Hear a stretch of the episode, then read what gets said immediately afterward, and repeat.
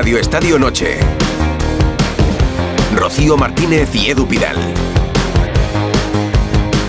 En Onda Cero.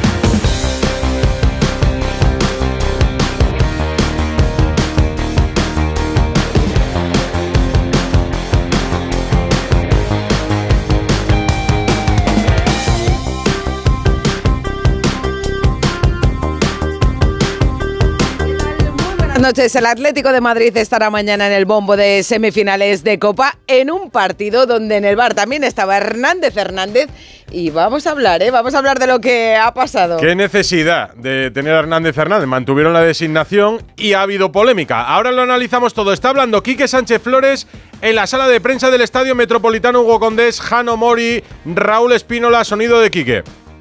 ¿Qué tal? Muy buenas. Edu, pues lamentablemente no vamos a poder escuchar Vaya. a Quique Sánchez Flores porque ha entrado aquí al auditorio del Metropolitano, se ha sentado en la mesa de la sala de prensa, le ha preguntado a un compañero del medio andaluz y ha dicho que no tenía ninguna gana de hacer ningún análisis del partido, de ninguna jugada polémica y que este partido no se debería de haber jugado, que manda eh, un abrazo muy fuerte y el más sentido pésame de parte de la afición del cuerpo técnico de los jugadores a la familia de los eh, fallecidos y que por tanto le excusáramos, pero que no tenía ninguna gana de hablar. Estaba disgustado, triste y con las mismas, tras responder a esa primera pregunta, se ha levantado y se ha marchado.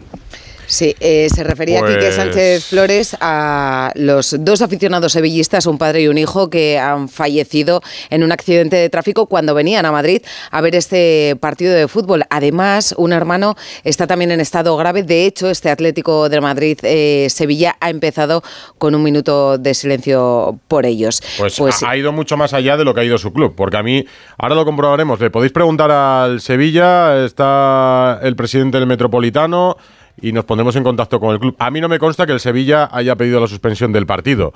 Eh, por tanto, tampoco entiendo por qué Quique no da explicaciones en una sala de prensa después de un ha partido. habido- Ha habido, comida de directivas este mediodía y lo que sí han pactado era el minuto de silencio antes del encuentro. Como es y que- natural. Y, claro, todas y nuestras equipos- condolencias, nuestro dolor Sí. y nuestro ánimo para la persona hospitalizada o las personas hospitalizadas. Sí.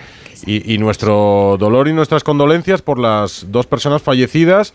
A la- nos sumamos al eh, comunicado del Sevilla y a las declaraciones de su presidente esta tarde y entendemos perfectamente el minuto de silencio en el Metropolitano. Esto no tiene nada que ver con lo que diga Quique. Lo, lo que te decía es que han, han pactado ese minuto de silencio, Mm. el que los dos equipos portaran brazalete negro, pero vamos a ver, Quique Sánchez Flores, yo le conozco un poco. Es un, un hombre con muchísima personalidad. Mm. Hoy le hemos visto y lo hemos dicho durante la transmisión, Edu Rocío, que estaba bastante apático para lo que es él, como Mm. muy frío. Y realmente ahora mismo acaba de decir que estaba triste y disgustado y que no tenía ninguna gana de hacer ningún análisis Sí, del no, partido. digo, digo, digo, Jano, que nada. no lo entiendo porque en la previa del partido eh, Sí. lo escuchamos en la brújula con Ricardo Sierra, Sí. en la en típica entrevista de Movistar antes del partido, y le ha dicho lo mismo, que, que él creía que el partido no se tenía que jugar y de hecho no ha habido ninguna pregunta futbolística porque no lo ha creído conveniente. O sea, que no, es- no digo que sea una cosa de ahora ni que justifique No, no, la derrota, ha ni que no quiera dar postura. explicaciones por la derrota. digo que ha mantenido claro, la postura. Ha del mantenido la postura y ha sido que- coherente. Ha tenido personalidad con lo que él cree. Mm. Yo lo dejo ahí. Y Ya, te ya. digo Porque- también, porque es un Edu, tío con personalidad, noches. Sí, sí. Hola. Edu, Rocío, Hola, eh, yo estoy por aquí en la zona mixta, por la zona por donde deben de salir los futbolistas del Sevilla. Nos ha comunicado un eh, miembro del Atlético de Madrid, bueno, Tomás Calvo, al que tanto Sí. queréis y le tenéis mucho cariño, que no va a hablar nadie del Sevilla. Nosotros seguimos por aquí por si acaso. Alguno se lo piensa y quiere hablar, pero tampoco va a haber ningún jugador en principio que pase por esta zona mixta para hablar del conjunto espalense. Mm. Sí que ha hablado, sí que ha hablado Marcao eh, en la tele, en Movistar, eh, después del partido y estaba bastante enfadado con algunas decisiones arbitrales y no se refería tanto a ese penalti que anuló el VAR en el último suspiro como a otro. O que penso, eu me quedo aí dois, dois três meses fora porque vamos, vamos fazer algo. Então se- eu prefiro não falar nada e, e bueno, seguimos adelante. Teremos partido de La Liga lá no próximo final de semana, que é muito, é muito importante para nós. Não, eu não hablo de Lamela, eu hablo de Sou. Se ninguém, ninguém, ninguém, não estou falando de Lamela. Lamela ele, está bem, está bem, pero de, pero de Sou, lo toca no pé. Bueno, é, eu não, não vou falar o que penso, não vou falar o que penso porque estou muito chateado, com, muito triste com o que se passou aqui. E, bueno, pensar adelante. Bueno, el resultado es que ha ganado el Atlético de Madrid con los dos penaltis que vamos a analizar. Uno pitado, marcado, otro pitado por Gil Manzano y corregido a instancias de Hernández Hernández en la sala BOR. Y otro del que apenas hemos hablado porque he visto Ese- la no, no, repetición al es final. Este, es este Mm. penalti del, Del que habla habla, marcado. sí, Minuto Na- Nahuel. 47. Reclama el Sevilla un penalti de Nahuel Molina a So. A mí este sí me parece sí me parece penalti. La verdad que en el otro, el del minuto 95, me parece que Barrios sí que toca el balón. Pero este del minuto 47, el árbitro no lo pita y Hernández Hernández eh, no le llama. O bueno, por lo menos no lo hemos visto. Ha sido un día en el que hemos tenido más noticias, hemos conocido más audios. Bar, ha habido nuevas filtraciones, esto va como por capítulos, son los Bar Pero es que Leaks, da- podríamos da- decir. Pero da la sensación de que lo tienen todo. Claro. sí, no, si es que no, han tenido acceso todo. a absolutamente todo. Yo creo que ha sido un fallo informático que se ha podido acceder y tienes toda la no, jornada. yo creo que alguien se ha quedado Bueno, con toda las la jornada y no otras cambiado. jornadas. Bueno, porque han ido recopilando, me imagino. Y tenemos, mira, pues un comunicado de la Federación Española en defensa del estamento arbitral. Tres mensajes les muestran su apoyo, condenan esa sustracción y difusión precisamente de esos audios y hacen un alegato final. Sin árbitros no hay fútbol. Y dos noticias importantes, ¿eh? Una, eh, son las dos noticias judiciales. Una con Negreira como protagonista, pues el juez Joaquín Aguirre le ha citado a declarar como investigado. Concluye que pese a que sufre algún deterioro de memoria, está perfectamente para ser enjuiciado. Y otra, Luis Rubiales se sentará en el banquillo, habrá juicio. Y también estarán Jorge Vilda, Rubén Rivera y Albert Luque. Al- Y está hablando Simeone. que, nos, que, que- que se- que le sirve primero que todo a Pablo, porque a veces uno desde la juventud eh, piensa que tirar una pelota afuera queda feo, y posiblemente sí queda feo, pero puede ser importante para, para no correr riesgos posiblemente innecesarios. Me alegra que haya sucedido, que no haya tenido consecuencias, porque es joven, nos ha pasado a todos, y está bueno que le haya sucedido y que no haya tenido consecuencias. A la izquierda, Jano. ¿Qué tal, mister? Eh, Aquí a tu izquierda, Alejandro Mori, directo para la esta de noche de Onda Cero. En un partido tan equilibrado, otra vez los cambios han vuelto a ser eh, protagonistas, ¿no? Para llevar la, eh, inclinar la balanza a vuestro favor. Pero mucha gente ha pensado, cuando has quitado a Grisman y a Morata de tacada, ¿qué, qué, está haciendo este hombre? Sin embargo, Depay y Correa te han dado la razón. No sé si ha habido un punto de fortuna o tú, que conoces mejor que nadie a tus jugadores, tenías claro que estos eran los cambios. Bueno, primer- primero de todo soy afortunado como entrenador que los futbolistas que entran, entran eh, en base a lo que mi cabeza se imagina. Está claro de que ahora salió muy bien, qué buenos cambios hizo Simeone, si salía mal y empatábamos o perdíamos, ¿para qué sacó Morata? ¿Para qué sacó Griezmann? Convivimos con esta realidad. Lo importante es hacer lo que uno siente y evidentemente tratar de representando, re- representarlo gracias a los futbolistas, porque si no es gracias a Correa y a Memphis que representaron de la mejor manera lo que pedía el partido, uno contra uno, ellos estaban muy atascados, Memphis tiene un buen uno contra uno para poder salir de alguna situación individual, Correa ni que hablar, y bueno, o casualidad, tuvimos la suerte de que Correa hizo la jugada, Memphis metió el gol, Barrios trabajó muy bien, pese a la última acción de- del partido, le dio vitalidad y piernas al medio, así que me pone muy contento porque necesitamos de todos. Estamos en una carrera donde jugamos muy seguido, donde todos son importantes y, y bueno, me alegra sobre todo por las formas que entraron los que pudieron representar lo que pedía el partido. Hola, Cholo. Jano, me has Aquí. adivinado el pensamiento, ¿eh? Yo he sido una de las que he dicho, pero ¿dónde va quitando a Griezmann y a Morata? Mira. Cosa no iba bien, porque todo el partido has estado insistiendo mucho en cabeza, tranquilidad. Eh, falla Griezmann el penalti, que podía servir para encarrilar el partido, y vuelves a tener toda la preocupación del mundo. ¿Temiste eh, que por el resultado se iba a la prórroga? No, a ver, eh, te digo lo que, me- lo, que sentí durante el partido. Había un peso distinto en el ambiente. Eh, el Sevilla se había cerrado muy bien. Nosotros no circulábamos la pelota con velocidad. Estábamos todo, todo plano, todo muy chato. Y en lo plano y lo chato, ellos, obviamente, con los minutos corriendo, se sentían mejor. No es verdad que no tuvieron peligro, pero nosotros, salvo el penal, que fue una linda jugada, el penal de Molina, después otra jugada por izquierda, que combinaron bien Rodrigo con Griezmann, pero no creamos situaciones para generarles a ellos dificultades para, para defender. Iban creciendo, más minutos, mejor para, para el equipo que juega fuera de casa. Y bueno, ya cuando entramos todo el segundo tiempo, ya me parece que el partido tuvo otra velocidad en el juego. Ya con Griman y Morata empezamos a crear dificultades, con Marcos siendo profundo por la derecha, ya empezamos a jugar un poco más eh, arriesgado ofensivamente. Los cambios, como bien decían ustedes, de barrios, sobre todo de Correa y Memphis, nos dieron ese salto de velocidad que necesitaba en los últimos metros el equipo y llegamos a- al resultado que obviamente todo el estadio quería. Es que a todo esto, eh, ese penalti que falla Griezmann en el minuto 90 25 que se resbala y lo tira a las nubes. La verdad que tuvo muy mala suerte. Mira, hablábamos de las palabras de Quique Sánchez Flores, que ha salido a la rueda de prensa para decir que no iba a hacer comentarios, que solo quería dar el pésame. Esto es lo que decía Quique en la primera y única pregunta de su rueda de prensa, el entrenador del Sevilla. Eh, me vais a perdonar, pero antes del partido he tenido también la entrevista con, con Movistar y, les he comunicado que no tenía muchas ganas de compartir comentarios que tengan que ver con el fútbol a día de hoy porque estamos tremendamente disgustados, tremendamente, tremendamente, tristes con la noticia del fallecimiento de los aficionados del, del Sevilla, con lo cual nos vais a perdonar, en este caso me vais a perdonar, pero yo lo que quiero dar, lo único que es venir a la rueda de prensa para dar el pésame de parte de, de- de- de los futbolistas, del cuerpo técnico, de los dirigentes, damos el pésame a los sevillistas, a, a los aficionados que hemos perdido. Estábamos jugando un día en el que teníamos, estábamos velando eh, personas que venían a ver este partido. Es muy triste jugar en estas condiciones y lo lamentamos, pero no tengo ninguna ganas de, de hacer análisis del partido. Lo siento. Eh, decimos a la afición que hemos competido, que hemos estado cerca del objetivo y a partir de ahí que nos tendremos a partir de ahora en lo que nos queda final de temporada. Nada más, no voy a responder ninguna pregunta más porque creo que por respeto a, a los que no están debemos hacerlo así.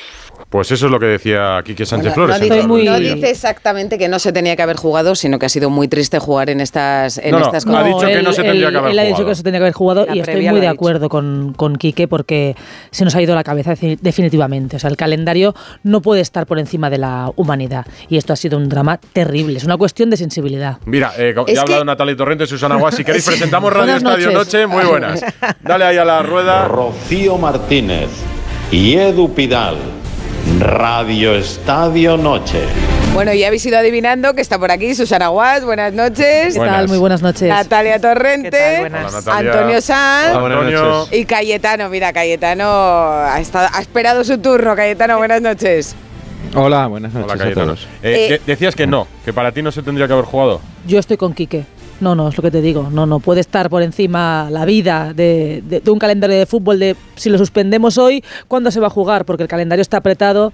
No, para mí eh, es algo que igual hace muchos años jamás se hubiera suspendido un partido, pero ahora que el fútbol se ha ido desarrollando de otra manera, ¿no? Eh, modernizándose, eh, sí.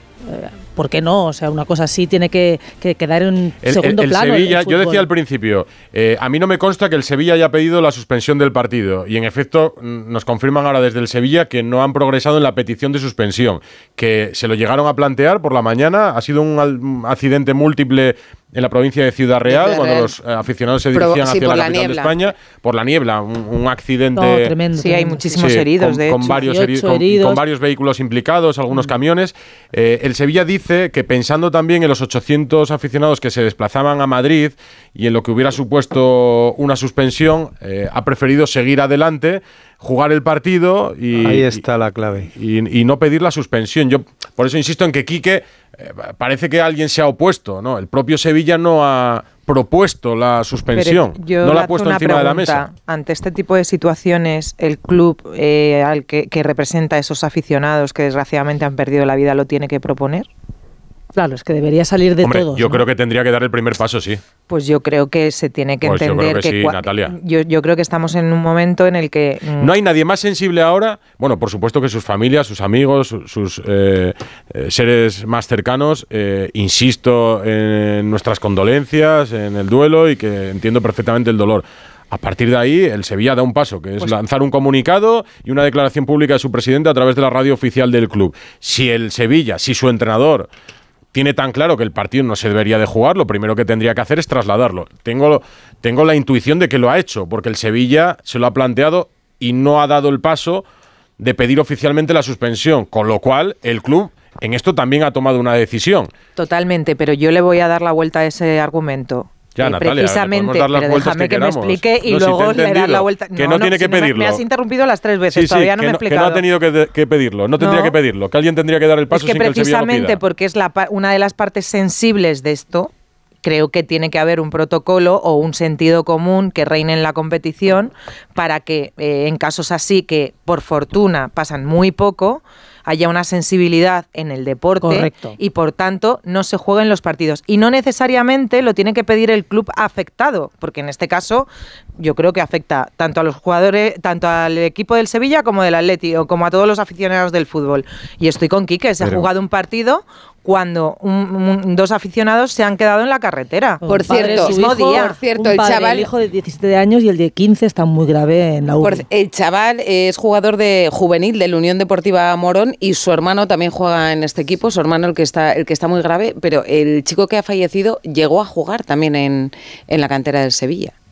Por eso. Terrible. Pero mira, hay antecedentes eh, de la inhumanidad del fútbol cuando pasan cosas eh, de este tipo o, o mucho más graves, como fue en la final de la Copa de Europa del 85 eh, que, que- que ganó la Juve y que hubo 39 muertes en la tragedia de Heysel. Eh, y me acuerdo de que no se paró el partido, o sea, estaban cayendo muertos sin parar durante todo el encuentro y, y siguió. Y siguió el, la Juve, ganó con un gol de Platini de, de penalti y al, al Liverpool mientras, mientras sacaban a los cadáveres del estadio. o Pero sea, por eso es decía que el fútbol ha evolucionado. Claro, tampoco antes se paraban partidos cuando moría alguien en la grada y ahora, Ahora a que no hay duda. Pero aquí la cuestión es el calendario, lo ha dicho antes Susana y es un poco lo que marca, marca la pauta de, la suspensión o no, independientemente de quién sea quien debe suspender o solicitar la suspensión del partido. El problema es el calendario. Mañana hay previsto un sorteo. eh, el día 7 de febrero ya se juega la primera semifinal. Es, eh, va todo tan rápido Sí, que claro. no se paran, no se paran, no se paran, a, humanidad. no se paran a pensar que efectivamente lo sensato hubiera sido a lo mejor suspender el partido. Luego también la cantidad de sevillistas desplazados, que por eso el club no ha, no ha, no ha insistido. O sea, yo sé que, no la sencillo, razón, la no razón es, el calendario, Pero eh, es pero a lo mejor se tiene que tener en cuenta, perdona, eh, cuando se plantea el calendario dejar algunas fechas libres para cuando, porque pueden suceder estas cosas. Bueno, yo, la, la razón es el calendario según vosotros. Yo no tengo tan claro que el Sevilla eh, se plantee el calendario como razón para no pedir la suspensión del partido. No, yo digo de la es competición. que aquí ponéis sobre la mesa la inhumanidad si alguien decide continuar adelante. Y, y- y- Yo creo que, Bueno, fíjate, sí, si hubiera- el duelo si hubiera se puede ganado- llevar de muchas formas. Sí, y si aquí hubiera nadie, ganado- a nadie hay que decirle cómo llevar un duelo. A No, nadie, si yo, no, absolutamente. yo no pretendo sentar eh, Entonces, eh, decir verdad que que, o esto, o- adoctrinar a no, pero nadie, decir pero, que o esto se suspende o el fútbol es inhumano y, y los que quieran jugar No, o los lo que, que lo planteen son inhumanos, yo creo que es ir demasiado lejos. Creo que vais demasiado No. lejos. yo no estoy tachando No, a nadie de inhumano, estoy diciendo que hay una deshumanización en el fútbol, Bien, porque si a mí me vuelta, ocurriera, Natalia, si a mí me ocurriera, no me gustaría que se jugara ese partido porque Vale. precisamente estoy de acuerdo con Quique. Mm. Ahora, ¿hay Lo que, que tener en cuenta que se trasladan 800 aficionados del Sevilla también? Sí, hay que valorarlo todo, pero yo tengo la impresión de que este partido se iba a jugar, pasara lo que pasara, porque el calendario está apretado y no hay alternativa para pero, jugarlo. pero claro. también Es verdad, Estoy aquí para también darla. es verdad Claro. que este partido, este partido ha arrancado con un, con un homenaje a esos dos aficionados y que, fíjate, si el Sevilla, que bueno, ha estado cerca de, de llegar a la prórroga también, ¿no? hubiera ganado esta eliminatoria, podría haberle, podía habérsela dedicado también a, a esos aficionados, ¿no? Que no pudieron llegar a ese, a ese partido. Deberían ponerse de acuerdo antes de que empiece la temporada. Claro. En casos así, tan lamentables como el de hoy, tan trágicos, oye, pues eh, la vida está por encima de todo lo demás, da igual el Sí, calendario. pero Susana, pero eh, decía Natalia de, de- de establecer un protocolo, pero eh, ¿dónde pones los límites? Claro. Es que eso es muy difícil. Es que puede haber casos cada caso muy es- diferentes. es. Claro, pero Es que, está claro, que caso esto es hace cuánto no nos encontramos con un caso así. Claro. Es que no son tan habituales. Entonces, no sé, es una cuestión de que eh, Yo creo es que que- en el mismo día de pero, partido- pero yo creo que hacer un hacer un protocolo con estas situaciones yo creo que es muy complicado porque hay muchas desgracias en torno a los aficionados al fútbol Hmm. o sea porque como en la vida quiero decir Si yo asumo la, la complicación, ¿eh? pero me parece que ni se ha planteado. Eh, No, no, que es que, el- sí, que Pero no- claro que no se ha planteado. si Claro, lo, lo sí han que- dicho, lo acaba de contar Edu Pidal, que no se ha Sí, planteado. pero que lo Claro, podía haber la- planteado la propia competición. O sea, que no hace falta ser la parte afectada para plantear esto, ¿eh? Yo no soy parte afectada y me parece horrible lo que ha pasado. Sí, sí, no, sí, está claro que la parte afectada es quizá o podría ser la más interesada en suspender el partido, pero la competición en sí, por lo que decimos del calendario, por, por cómo está, eh, es que ni, ni se lo han llegado a, a pensar. Ahora, es entendible que Quique no quiera hablar de fútbol. Ya lo ha dicho en la previa, pues en el postpartido, ¿qué va a hablar? ¿Qué va a decir? ¿Ha sido penalti no ha sido penalti? Para él ahora mismo estará afectado y dice, oye, eh, y ha tenido que jugar el partido sin ninguna gana, pues ahora, porque tengo que hablar de una cosa que queda en segundísimo plano? Para él, yo lo entiendo, al final es una tragedia, ¿no? Para, para la No familia va de Sevilla. cada uno, ¿no? Hay quien tiene una personalidad diferente y hubiera salido a dar la rueda de prensa, a hablar Bueno, de fútbol y a quejarse, Claro, y a justo, quejarse del pero es árbitro. Por lo que dice Edu, cada uno vive el duelo como, Por eso digo que, que puede Quique, que Quique ha asumido, ha tomado esa, esa posición, que es absolutamente respetable, pero que también igual de respetable para mí hubiera sido que hubiera salido y hubiera dado Claro. una rueda de prensa normal y contando un poco sus vivencias como, como entrenador en un partido donde se le ha complicado en el, en el último instante. ¿no? Seguramente hoy yo creo que no tenía ningún mensaje más importante que lanzar que el que ha lanzado hoy para mostrar la tristeza de, de todo Sí, el Sevilla. Hay, jugadores del Sevilla que han hablado. Bueno, y pueden decir, pero- no, es que están obligados por la TEN. No, no lo están. Eh, pueden asumir una multa como la sube, por ejemplo, el Real Madrid, que no pone a nadie ni en la previa ni en lo- el post de los partidos de liga. O sea que en el Sevilla podrían no haber hablado. dicho en la previa. Claro, digo que es una decisión individual. Sí, sí, que los claro. jugadores del Sevilla, los que hemos escuchado, podrían decidir no hablar. Y no han hecho lo mismo. Eh, las Ahora sí, personas ¿no? de prensa han- del Sevilla que han no iba a hablar ninguno, ¿no? tele, en rueda de prensa y en la zona mixta. Pero les hemos escuchado en el postpartido, Sí, sí, en, en Movistar. O sea que en el Metropolitano se sabe algo más o, o habéis tenido contacto con el Sevilla, con los eh, directivos. Hay directivos que van eh, en vehículos al aeropuerto y hay otros que siguen porque se desplazarán con el equipo a, a volar al aeropuerto de Barajas, como es el caso del presidente. ¿Los habéis visto, Jano? Mira, Edu, eh, no, no he tenido posibilidad de verle por a Denido Carrasco, pero sí que a través de algún compañero que habitualmente cubre la información del Sevilla dice que han hablado y que ellos en ningún momento, bueno, en ningún momento no, miento. En, en un primer momento sí que han pensado en la posibilidad de, de pedir que se, se suspendiera el partido, pero que realmente no, han tomado una petición en serio, ni, ni se la han hecho a la Federación, ni se la han hecho al Atlético de Madrid, que va a haber, eh, ha estado la bandera medio hasta en, en las instalaciones del Sevilla, en el Ramón Sánchez Pizjuán, el minuto que han pedido con ese comunicado y también el brazalete al que se ha unido el Atlético de Madrid, y va a haber un homenaje en el próximo partido en el Sánchez Pizjuán que va a jugar el Sevilla contra Sasuna. Pero repito, en ningún momento se han planteado de manera seria eh, pedir el aplazamiento del partido. Eso es lo que me llega, ¿eh? Perfecto, pues si queréis hacemos una pausa y ponemos todo en orden, porque hemos empezado Sí. directamente en el Metropolitano, en un día de muchas noticias, en un día con una tragedia a primera hora de la mañana y en un día con cuatro semifinalistas que mañana estarán en el bombo de las rozas. Siete minutos para la medianoche. Radio Estadio Noche. Rocío Martínez y Edu Pidal.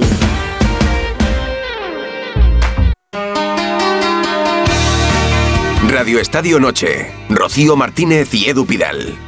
Espero esta noche un comunicado de Jesús, del señor Gilmarín, para que sea campeón de liga otra vez, porque menudo robo ha hecho hoy al Sevilla. Comunicado inminente, pero inminente ya. De todas formas, no va a ser campeón de liga el Atlético. Ana Rodríguez. Muy buenas. eh, Muy buenas. Hemos preguntado cómo no puede ser de otra forma. eh, ¿Crees que ha habido penalti de Barrios a la Mela? Muy igualado, por no decir igualadísimo. El 51% opina que sí hay penalti, el 49% que no. Y Manuel, Manuel José Sánchez nos da, yo creo que en un punto, una explicación que puede ser bastante acertada. Dice, eh, para mí no es penalti. El problema es Hernández Hernández de nuevo, que creo que utiliza el VAR en una jugada que es gris como las del otro día. No debía haber entrado el VAR. Pero para él no es penalti. Antonio Sanz, yo creo que hoy a los atléticos les cae un poquito mejor Hernández Hernández que el otro día, que sí. Un poquito mejor porque ha acertado, ¿no? Para los madridistas, los madridistas Claro, también creen que acertó el otro día en el partido. Los eso- de Sevilla hoy creen que no ha acertado. Claro, si es que es que esto es más viejo que el hilo negro. Y cada uno lo ve Solo desde- que antes Antonio, era sin bar. Cada uno lo ve desde su... Pasa esta última jugada en el Bernabéu y es la Segunda Guerra Mundial. Oye, Sí, puede el que no acierta nunca el que no acierta nunca en las áreas es Gil Manzano, ¿eh? O sea, no da ni una. O sea, es buenísimo fuera de las áreas, pero dentro, penalti de marcado a Nahuel, para mí no es penalti.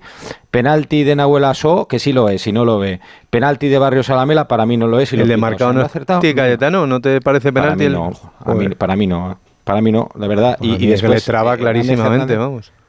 Bueno, yo creo que no, ¿eh? pero en fin, eh, es, es, eh, me acuerdo de un partido de, de Gil Manzano en Valencia que le pasó lo mismo. Hubo tres o cuatro penaltis y no dio ni uno, no acertó ni uno. O sea que, mm, y después lo de Hernández Hernández, que estamos viendo como los audios lo que están dejando claro, están constatando es que eh, el VAR está asumiendo un protagonismo excesivo que no le toca interviniendo cuando son jugadas a veces pues muy, eso como decía el oyente, grises, ¿no? Como el penalti de Barrios. A mí no me lo parece, pero hay gente que sí, entonces ahí... ¿A ti no te parece penalti? A mí no. A ti, A mí Antonio, yo creo que. Barrios Pero toca, entonces- toca el balón. Pero si no te parece penalti, según tú está bien la intervención del VAR, porque se había señalado penalti. Ya, pero es que no, nos, nos dijeron que el VAR era para acciones muy claras, flagrantes, ya, y, no lo está, eh, está asumiendo un protagonismo tremendo. Y después otra cosa que quería decir, lo de los eh, jueces de línea que son buenísimos. Eh, Guadalupe Porras ha acertado Sí. en los dos goles del Atlético. Anulados al Atlético, El- efectivamente, tienen, los un- dos en fuera tienen de un juego. índice, tienen un índice de acierto los jueces de línea en España altísimo. Y eso hay que valorarlo también, que siempre estamos criticando a los árbitros. Ahora, la semana de Hernández Hernández ha sido tremenda, porque otro día en el. Bernabéu se atreve a corregir a un chico que se estrena y hoy a otro que lleva más tiros que el coyote. Pero, por ejemplo, no ha entrado días en, Gil en Manzano. el penalti de, de- que hace Molina Show, que puede ser penalti, que se quejaba marcado antes, lo hemos escuchado, ahí no quiere entrar. Ahí, ahí la ve tan gris que dice, no, no me voy a Pues meter. yo, esa- yo esa la veo, Pues es el esa veo, claro. esa la veo Pues es el bastante claro. clara. ¿A vosotros Yo os para mí, penalti, para mí el último Para mí, no es clarísimo. penalti. Para mí el último, el del minuto 95, el de Barrios, no es penalti. Pero el otro, el otro, sí, el de estoy- Nahuel ¿El de Barrios os parece penalti? A mí el de Barrios no me parece penalti porque toca balón y además desvía la dirección de la pelota. No me parece penalti. Me parece una jugada suficientemente gris como para que el VAR no entre. Me da igual que sea una eliminatoria del minuto 95. Claro, pero entonces el tendría que haber reglamento, mantenido el penalti. el reglamento, claro, pero es que el reglamento dice eso, que el VAR en las jugadas grises no entra porque se han Pero eso cansado no de existe, decir. Natalia, por Sí, favor. sí, se No, han cansado de decir. Pero un ¿cómo que sí? Si no que existe no esto. arbitra el VAR que arbitra eh, el colegiado no del existe. césped y que el VAR interviene en ocasiones contadas y el reglamento deja claro el que no Pero existe. eso no, es, no, no existe esa teoría que tú estás vendiendo ahora mismo. ¿Cómo que no? Claro que no, porque, lo- porque el árbitro del VAR influye y, y se ha, y Por se ha eso- cambiado se ha cambiado las tornas. Los árbitros del VAR están, están eh, sobrepasados y están decidiendo muchos partidos. Ya, La pero ese es el teoría- problema, teoría no sabe. entiendo que Claro en él no existe, que no, que no está ocurriendo lo que dicen ellos que tendría que ocurrir. Claro. Claro, pues esa es mi crítica, que al final se, se arbitra desde eh, la sala BOR Claro, y no el desde el, césped. Estamos, o sea, están pero- convirtiendo Si yo digo lo mismo, lo si yo, mismo. si yo digo lo mismo, Y lo, en lo cambio único la que digo jugada es que del esa teoría no existe 47 ya. sí que me parece penalti, me parece más claro y El tampoco interviene y tampoco inte- interviene porque ahí sí que considera que es gris o es que no lo ha visto. Es que no Susana. entiendo nada. A mí, uf, mm, Te deja dudas. sí, muchas dudas. Claro. De hecho, me parece que toca la pelota primero la mela y luego le da, le da barrios. Para mí es penalti. La- para mí, Para eh, mí el más, el más claro es el de Nahuel So. Sí. Ese, Para mí es clarísimo. Pero, Y sin eh, embargo, pues en este ahí no entra ni en revisión. No interviene. No. Es que claro, es que lo de los audios está dejando en es, evidencia. es- es muy importante, Cayetano, escuchar hoy el audio de la conversación entre Gil Manzano y Hernández Hernández. Seguro, va- vamos, solo vamos a conocer esta noche en el de la jugada de. Es en la última. Esta noche. Es. Esta noche. Mañana ya el- veremos. el- por eso Muy digo, bien noche. matizado, El- Edu. El, de Pablo Barrios y. Ya no me acuerdo, tengo un lío de jugadores. Y la Y mela. la de. Pablo La Mela, Barrios y la la Mela. Pablo Barrios toca claramente la pelota. Para mí la duda es que he tenido que ver 17 repeticiones para tener claro que no toca antes a la mela, que toca la pelota y la trayectoria cambia porque el balón va para Jiménez y no sigue hacia portería. Pero no lo tengo claro y no sé cómo Hernández Hernández lo tiene tan claro para volver a intervenir como lo hizo el otro día. Porque además se lleva por delante al jugador. Porque él ve esas, esas, eh, esas Antes que nadie, ¿no? repetida- claro, esas repeticiones eh, y entonces pues puede avisar al compañero, pero también ve las de las de Molina Show. César Muñiz Fernández, ya sabéis que es nuestro árbitro internacional, 14 años en primera. Hola Grande. César, buenas noches. ¿Qué tal? Buenas noches. Hola. A ver, por partes. La jugada de Barrios a, a la Mela, eh, la del minuto 95 Con de partido. 1-0, o sea, era, era el penalti que podía llevar el partido a la prórroga. Era el Gil lío, Manzano, era pi- el lío. Gil Manzano pita penalti. A todos en directo nos parece penalti, vemos la repetición. Hernández Hernández llama a Gil Manzano, vete a verlo al monitor, lo ve en el monitor, anula el penalti. ¿Qué pasa para ti en esa jugada? Bueno, pues para mí, yo puedo entender que Gil Manzano en el campo pues eh, le ofrezca dudas, o en este caso pite penalti por la, por la ubicación que esté en el campo, que parece que, derriba al jugador, pero yo creo que, que acierta eh, Hernández Hernández, ¿eh? porque al final Barrio sí es verdad que va con todo, se arriesga, lógicamente, porque va abajo, va con todo, pero su intención es tocar la pelota, de hecho la toca, de hecho cambia la trayectoria, lo que pasa, claro, no puede ser invisible y es normal que impacte en el contrario, pero el objetivo, la finalidad del futbolista en, en ese caso es desviar la pelota que lo consigue. Lo que pasa que también hay un choque que, bueno, es que claro, son futbolistas y no puede, no puede desaparecer de pero la eso jugada. pasa muchas veces cuando no es penalti, que tú tocas el balón y también te llevas al jugador por delante. Eso no es penalti. Esta jugada para mí, para mí no es penalti. ¿eh? Para mí no es penalti. vale, para, ti no es penalti. Pero, ¿y el VAR interviene bien? ¿Para ti es una jugada gris, como decía Natalia? Bueno, eh, sabemos que sí es verdad que, debe intervenir en los casos eh, de errores manifiestos, pero cuando una acción para, para muchas personas es penalti y para otras no, pues claro, ya no estamos hablando ya de un error manifiesto, ya es una acción interpretable. Lo que pasa que, bueno, en este caso Hernández Hernández, pues bueno, pues vio que la acción es clara de, no penalti para intentar, bueno, ayudar al árbitro y luego fíjate que luego el árbitro al verlo en el monitor se dio cuenta de su error, porque si el árbitro al verlo en el monitor es consciente de que más o menos eh, está viendo lo mismo que vio en el campo, mantendría el penalti. Pues fíjate que para Gil Manzano ve como un error manifiesto porque cambia la decisión, una decisión importantísima en ese minuto, ¿no?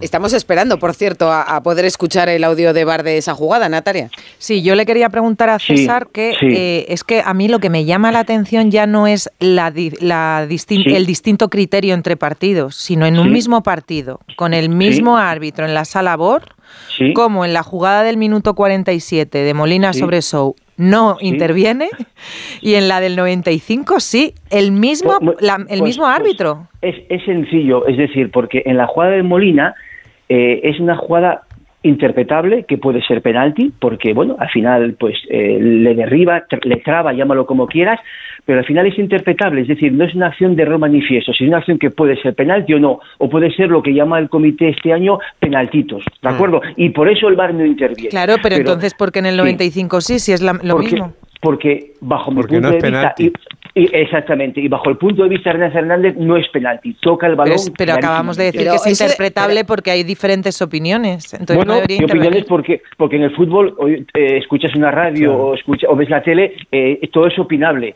pero en el concepto arbitral esta acción es 95% no penalti y, 10, mm. y 5% penalti. ¿Para, ti, ¿Para ti es penalti? Para mí no es penalti bajo ningún concepto. Para mí no. La del minuto 47 tampoco.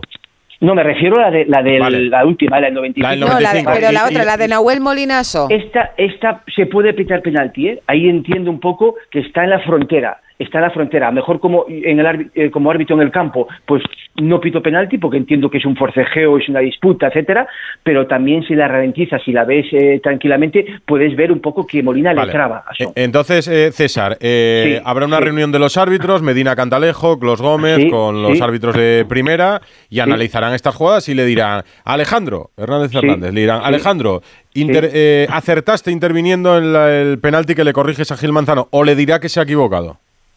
Yo creo, yo creo, es que yo creo que le va a decir que acierta. ¿Por qué? Porque Gil Manzano, si te das cuenta, va al monitor y se da cuenta el mismo que se ha equivocado. Rectifica. Claro, rectifica. Entonces, ¿qué significa? Que me he equivocado, que he cometido un error importante. En el 47 se le hubiera llamado, seguramente hubiera rectificado el no pues pitar el penalti. A lo mejor no, porque a lo mejor dice, vale, perfecto, me llamas para esta jugada, pero yo veo es que yo Pero ¿cuántos árbitros mantienen su postura? No, hay, no hay ninguno. No, pues Hernández, Hernández, Hernández Hernández mantuvo su postura en un partido muy decisivo, acordaros. Un Atlético de Madrid, Real Madrid y, en aquella y Alberola, recuerdo ahora en Almería también mantuvo eh, su... Pensar, pensar que el árbitro no le importa, de verdad, no le importa rectificar o no rectificar. Lo importante para el árbitro es acertar.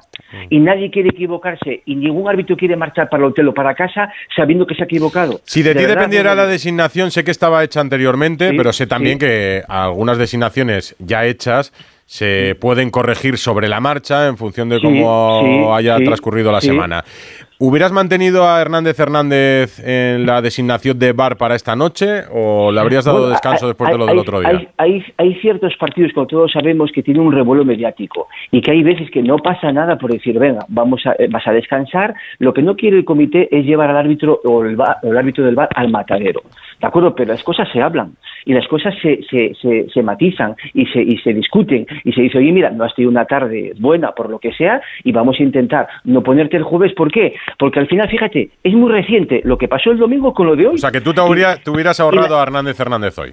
Claro, y las carga el diablo, porque al final pasó lo que pasó el sábado o el domingo con el Madrid y fíjate, vuelve a pasar otra vez ahora. Entonces, yo en este caso, a lo mejor, pues no pasaría nada por decir, venga, vamos a intentar que no arbitres, vamos a intentar que baje los decibelios, que baje un poco todo y volver a la normalidad. Si tampoco pasa nada, pienso yo. De hecho, a Hernández Maeso, al árbitro de campo del Real Le dan descanso. Sí, pero, le dan pero- descanso. pero, una cosa importante. Se Sí. dijo mucho que Hernández Hernández no iba, no iba a intervenir porque eh, Con Gil Manzano porque es era veterano. veterano y no le iba a corregir y no le iba a enmendar la plana. Pues se ha demostrado que Hernández Hernández, para bien o para mal, tiene criterio. sí, pero ha habido otra jugada donde no. Pero, pero porque pero- pero te lo ha explicado tiene- Muñiz, tiene- porque eh, la jugada no es clara. Pero es Pero es que yo creo que clara no hay ninguna, pero no hay clara ya ni no, entre no, los clara- no árbitros. es clara. eh, Pero- vamos pero a ver, Cayetano. no es esto verdad, es bueno, la más clara de las tres, Bueno, la para más ti, clara, para- clarísima. para ti, Cayetano. Hombre, claro, para mí, Claro. pero pero Hernández Hernández dice que sí que tiene que tiene criterio, ya lo creo que tiene criterio, tiene, tiene criterio para entrar Sí. cuando le interesa, cuando quiere No. y cuando no quiere no entra. Y eso es lo que enciende a los aficionados ahora mismo del Sevilla. Yo entiendo que ahora están encendidos los del Sevilla y con toda la razón, porque es muchísimo más clara el penalti de Nahuel Asó que el no penalti de Barrio Solamela. Para mí Sí. y para muchos Para aficionados del Sevilla también. César Muñiz Fernández, gracias y un abrazo. Venga, un abrazo para todos. ¿En el Metropolitano se ha dicho algo más, Jano, eh, Hugo? Bueno, yo quería comentar una cosa de una cosa que ha, que ha comentado Diego Pablo Simeone en rueda de prensa. Se le ha preguntado por eh, Ángel Correa. Sabéis que se está hablando mucho de su marcha, de que se va a ir al fútbol árabe, a la Al-Ittihad, que ha hecho una oferta de 10 millones que el Atlético de Madrid considera insuficiente. Y ha dicho Simeone que eh, si se queda encantado, si se marcha también lo entenderá y le apoyará en cualquier caso porque la gente que ha dado corazón por su equipo y por él tiene todo su respeto. Y además entendería que se marchara porque ha dicho Simeone, le pongo siempre en la segunda parte, lleva así años, no es titular y entiendo que detrás del futbolista hay una persona. Así que veremos qué es lo que ocurre con este jugador y con su posible salida. Y yo te digo dos cosas, Edu. La primera, eh, hoy ha estado viendo el partido Arthur Vermelen, este chico de 18 años de Lamberes. Mañana, reconocimiento médico por la mañana y firma del futbolista. Es decir, definitivamente el futbolista del Atlético Madrid va a fichar a este chico desde este mercado que va a estar 19 años hace en, en- dentro de dos semanas. Era titular con el Amberes, ha debutado con la selección de Bélgica y ya tiene el Atlético de Madrid ese 5 que lleva buscando eh, bastante tiempo y un chico con, con mucha proyección. Y luego otra, que lo quiero decir y además tú lo sabes porque lo hablaba antes del partido hoy contigo, me alegro enormemente. Eh, igual que el otro día hablamos de los lamentables cánticos de parte de la afición del Atlético de Madrid, fuera del estadio, eso sí, pero lamentables cánticos en contra de Vinicius, que ya son repetitivos. Yo me temía que hoy, en el minuto de silencio por los aficionados del Sevilla, pudiera pasar algo parecido, porque ya sabes, la rivalidad entre el Atlético de Madrid y el Sevilla, la gente normal no, pero los cafres no lo entienden. Bueno, pues hoy hasta los cafres han respetado el minuto de silencio, cosa de la que me alegro, porque me hace albergar todavía esperanzas en el fútbol. Oye, cuéntanos cómo ha sido ahí la alegría final, que estaba ahí el Metropolitano a tope, ¿no? Pues el resumen de la alegría final, Rocío, es la carrera que se ha pegado Simeone, que, que lo hace habitualmente, pero ha tardado, yo creo que igual Usain Bolt no le había pillado. De, la energía que ha cogido, Pues la carrera que ha pegado, la rabia, la fuerza y esa jugada que ha tenido al- a la gente hasta el último minuto con el tema de Pablo Barrios, porque eh, ahora en la tele la- se ve bastante más claro. De hecho, te digo que tanto Marcado como Navas que han hablado en la tele han reconocido que no era penalti. Pero en el campo, yo te digo, yo, yo he visto penalti. Sí, y en el campo, Hugo, que dos detalles muy rápidos. Uno, el equipo entero ha dado la vuelta al estadio aplaudiendo a su afición y recibiendo el apoyo de su afición eh, por esta clasificación para las semifinales.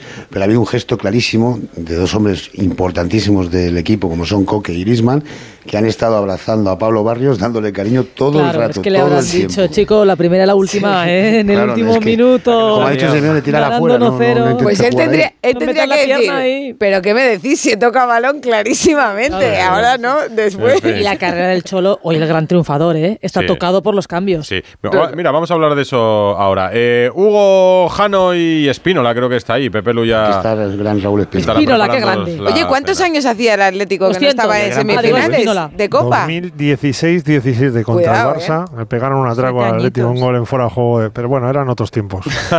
eran otros tiempos arbitrarios, ¿no? Correcto. Abrazo y a cenar, compañeros. Otro para todos. Abrazo, eh, ha habido polémica. Bustillo, si hay audio de bar, nos puedes interrumpir en cualquier momento levantas la antena y cargamos el audio y que lo escuche todo el mundo, Ana Bustillo, todos mm. preparados, Carmen, para bueno, el audio. Pero, pero, en, pero entre, no se entiende. Entre ¿A qué no suelen salir? Son todos ah, anglicismos. No, high behind, tienen que rotularlo y eso. Y sí, va, va, a tardar un poco, pero está puede. Ya, está ya a eh, punto. Puede, a puntito, estará, está en el horno ya para sí, salir. Ya debe estar ya que de, lo, de, lo, futbolístico. Lo decía Rocío, que lo dijo en la redacción. A yo, a ver, yo ¿qué reconozco. Hace el Cholo? ¿Qué hace yo, el, que quita Morata y a Griezmann, 165. Claro. Si hay prórroga, ¿qué hace el Atleti? Que yo lo reconozco. no, yo lo reconozco estaba Sí, pero con 0-0, minuto 65.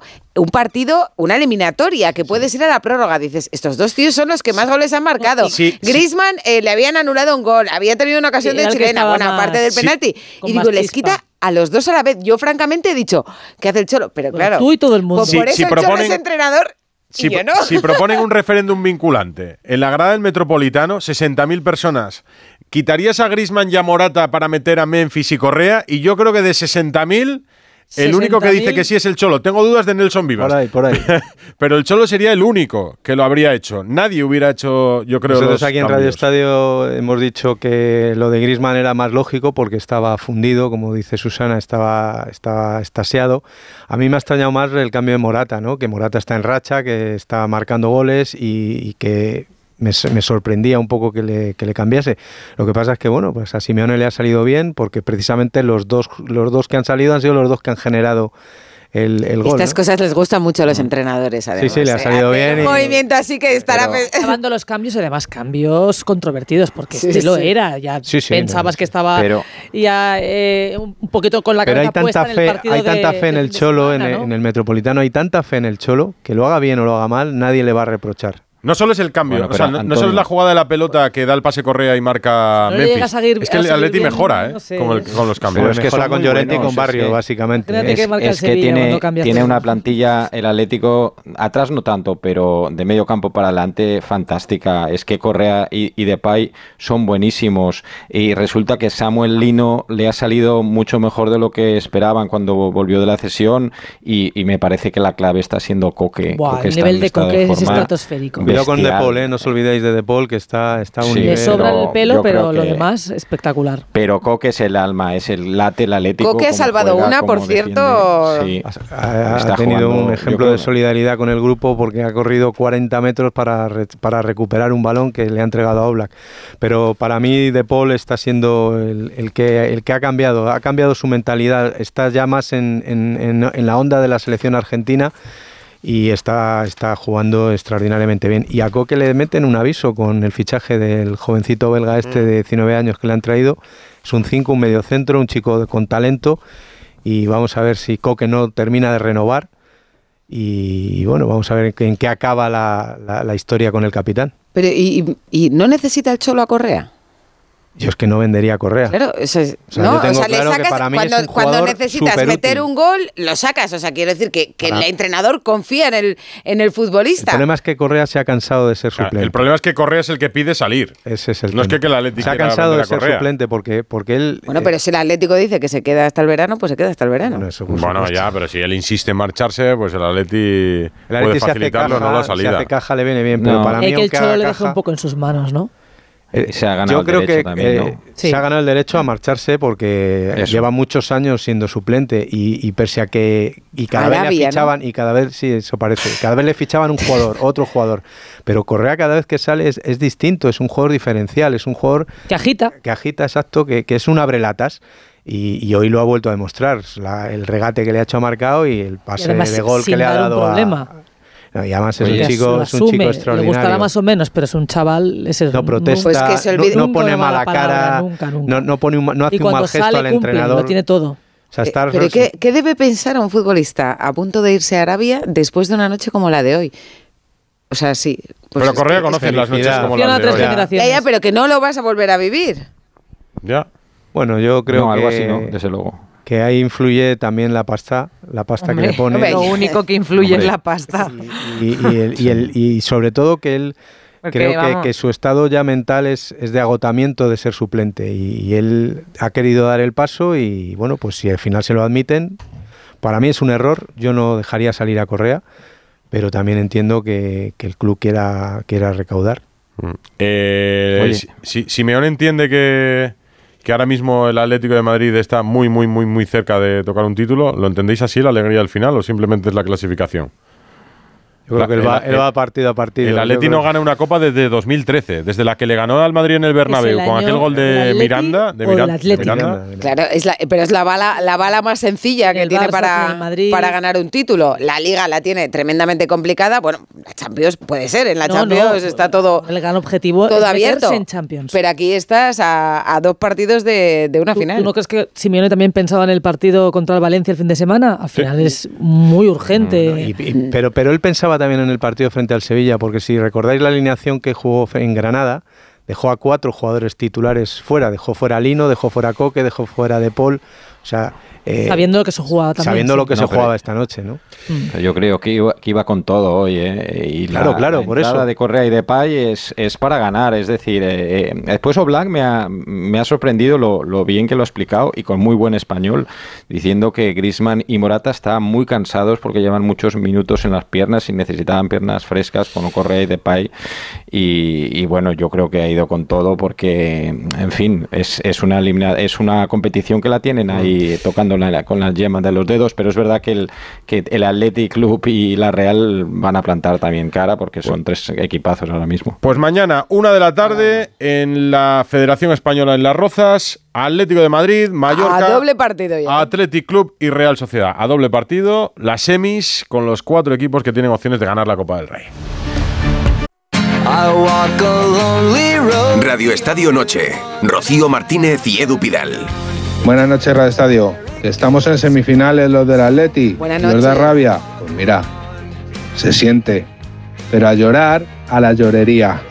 Buenas noches. Oye, enhorabuena, enhorabuena a los ¿Te atletas. da rabia que el claro. Atleti A mí esté no, a mí en no. semifinales? No. Ana, ¿a ti? A mí no, ninguna. Ah, bueno, no, no, yo a mí. Me ha dicho ah, no como si fuese roja Ya, y ya, blanca, sí. pero no. Eh, la pregunta que hemos puesto sobre si os parece penalti o no de Barrios a la Mela esa última jugada en el Metropolitano, con más de mil votos, está al 50% el sí y el no. Pues mira, Y- parece que es más gris de lo Es que parecía. gris también. Y esta sí que me sorprende por el momento las respuestas porque he puesto otra pregunta. ¿Quién creéis que es el favorito para ganar la Copa con los cuatro semifinalistas? Con el 48% de los votos, El Atlético de Madrid. el Athletic Club de Bilbao. Anda. De Bilbao. ¿Mm? Yo también creo que el favorito es el Atlético. Con Para mí también. el 33% de los votos el. Atlético de Madrid, con el 12% la Real Sociedad y el 7% le queda para el Mallorca. Yo digo que os unís a los votos de la gente. ¿Quién juega No, no, mejor? es que para El mí es favorito. Ahora mismo el Atlético No, no, del si Chingurri. comparas el partido de ayer con el de hoy, Lo que desde pasa es luego- que esto, esto se juega en, Se juega en primavera, ¿eh? Y a doble partido. Ya, que No, es, no, no, es como digo- la digo la Champions, ¿no? Que no y la sabes cómo primavera vas la, sangre- llegar. la sangre altera, claro. Y no, y que la forma en la que está el Atlético ahora, que es muy buena, es cierto, y ayer lo demostró, a lo mejor a final de temporada pues llega cansado, llega Bueno, de otra manera. o- ahora mismo yo creo que es... eh, El partido sí nos gustó un poco más el de, el ayer Mira, que hoy. para una persona Por que no tenía sí. nada en juego hoy, como Alfredo Martínez. Hola Alfredo, muy buenas. ¿Qué tal? ¿Qué te ha parecido Gil Manzano y Hernández Hernández hoy? ¿Tú eh, una persona sin nada en juego hoy en el Metropolitano? Pues a mí me parece que Hernández Hernández se está convirtiendo en el gran protagonista del arbitraje español en los últimos tiempos. Y bueno, yo Gil Manzano me parece que puede pitar penalti y me sorprende que se desdiga viéndose en la televisión. O sea, eh, ¿te ha parecido penalti?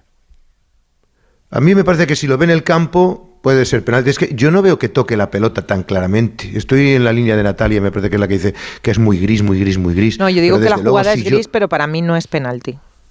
Claro, cuando Bueno, he visto yo- yo- 17 yo- repeticiones, también te lo digo. ¿Por qué no es penalti? ¿Porque tú crees que toca antes el balón? Porque creo que toca antes el balón y además Es desvía que la dirección Yo no de la tengo claro pelota. que yo no tengo tan claro que toque el balón, por lo menos a mí no me lo parece. No, el balón sí, no el lo balón, el balón lo toca, ¿eh? de hecho cambia la trayectoria. Pero, si lo toca después de haber tocado al. No, no, me parece dices- tan claro. Dices que ¿eh? lo toque antes de o no de tocar Sí, a la mela. y, y tampoco te creas que lo veo tan claro que toque el balón, ¿eh? sí, puede, sí puede haberlo tocado, Yo pero en las imágenes Alfredo, que yo hay una veo. evidencia que es- los dos árbitros coinciden.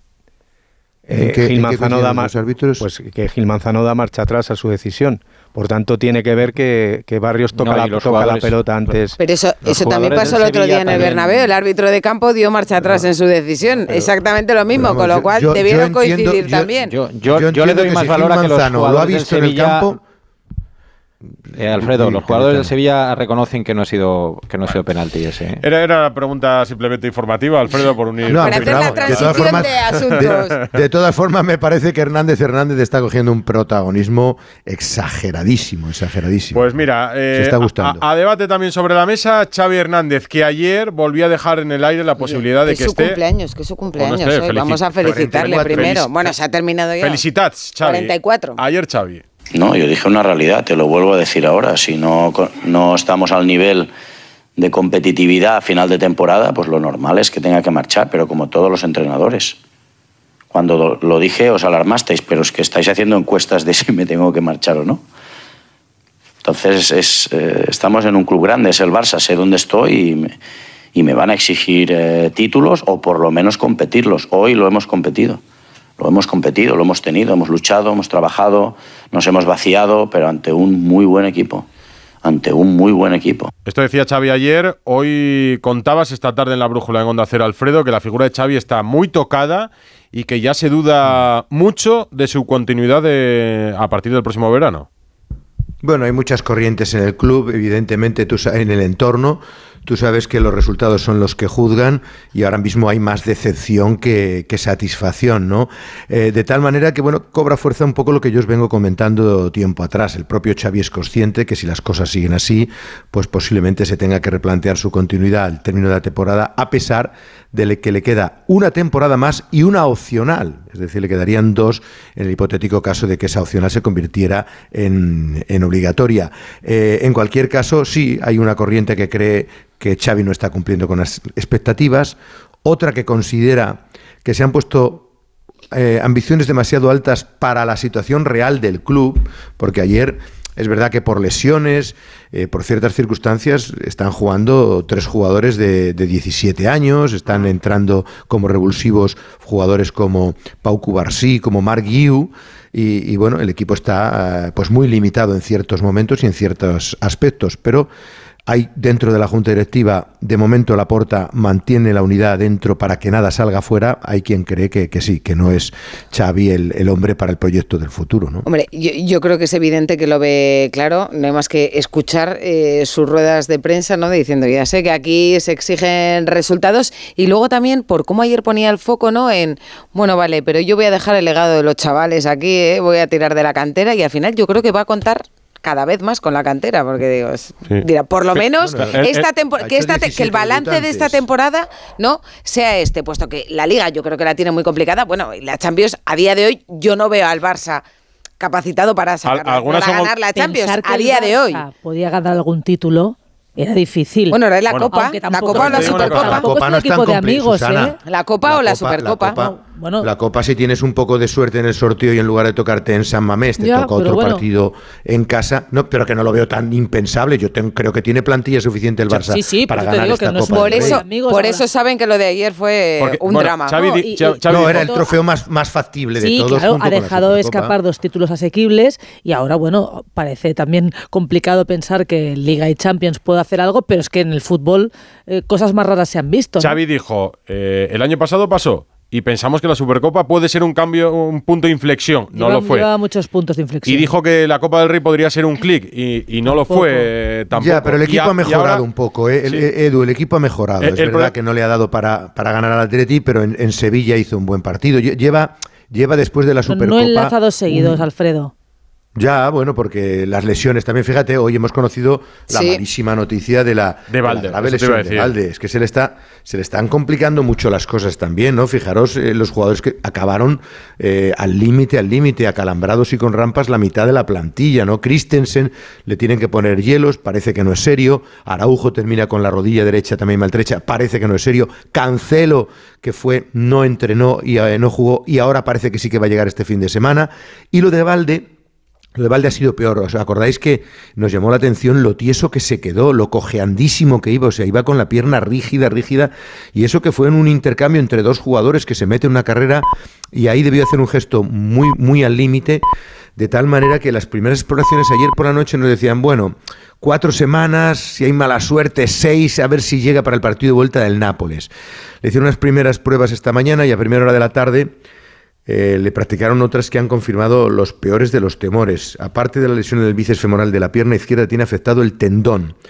De tal manera que es una lesión muy seria, muy grave, y en el club están valorando, creen que lo más conveniente es que el futbolista se opere, pase por el quirófano para hacer limpia y recuperarse definitivamente. Si es así, estaría prácticamente todo lo que queda de temporada perdida. Y la intención es que se fuera a Finlandia y fuera operado incluso ya la semana que viene para iniciar la rehabilitación cuanto antes. Si se opta por un tratamiento conservador, el jugador todavía no ha tomado la decisión.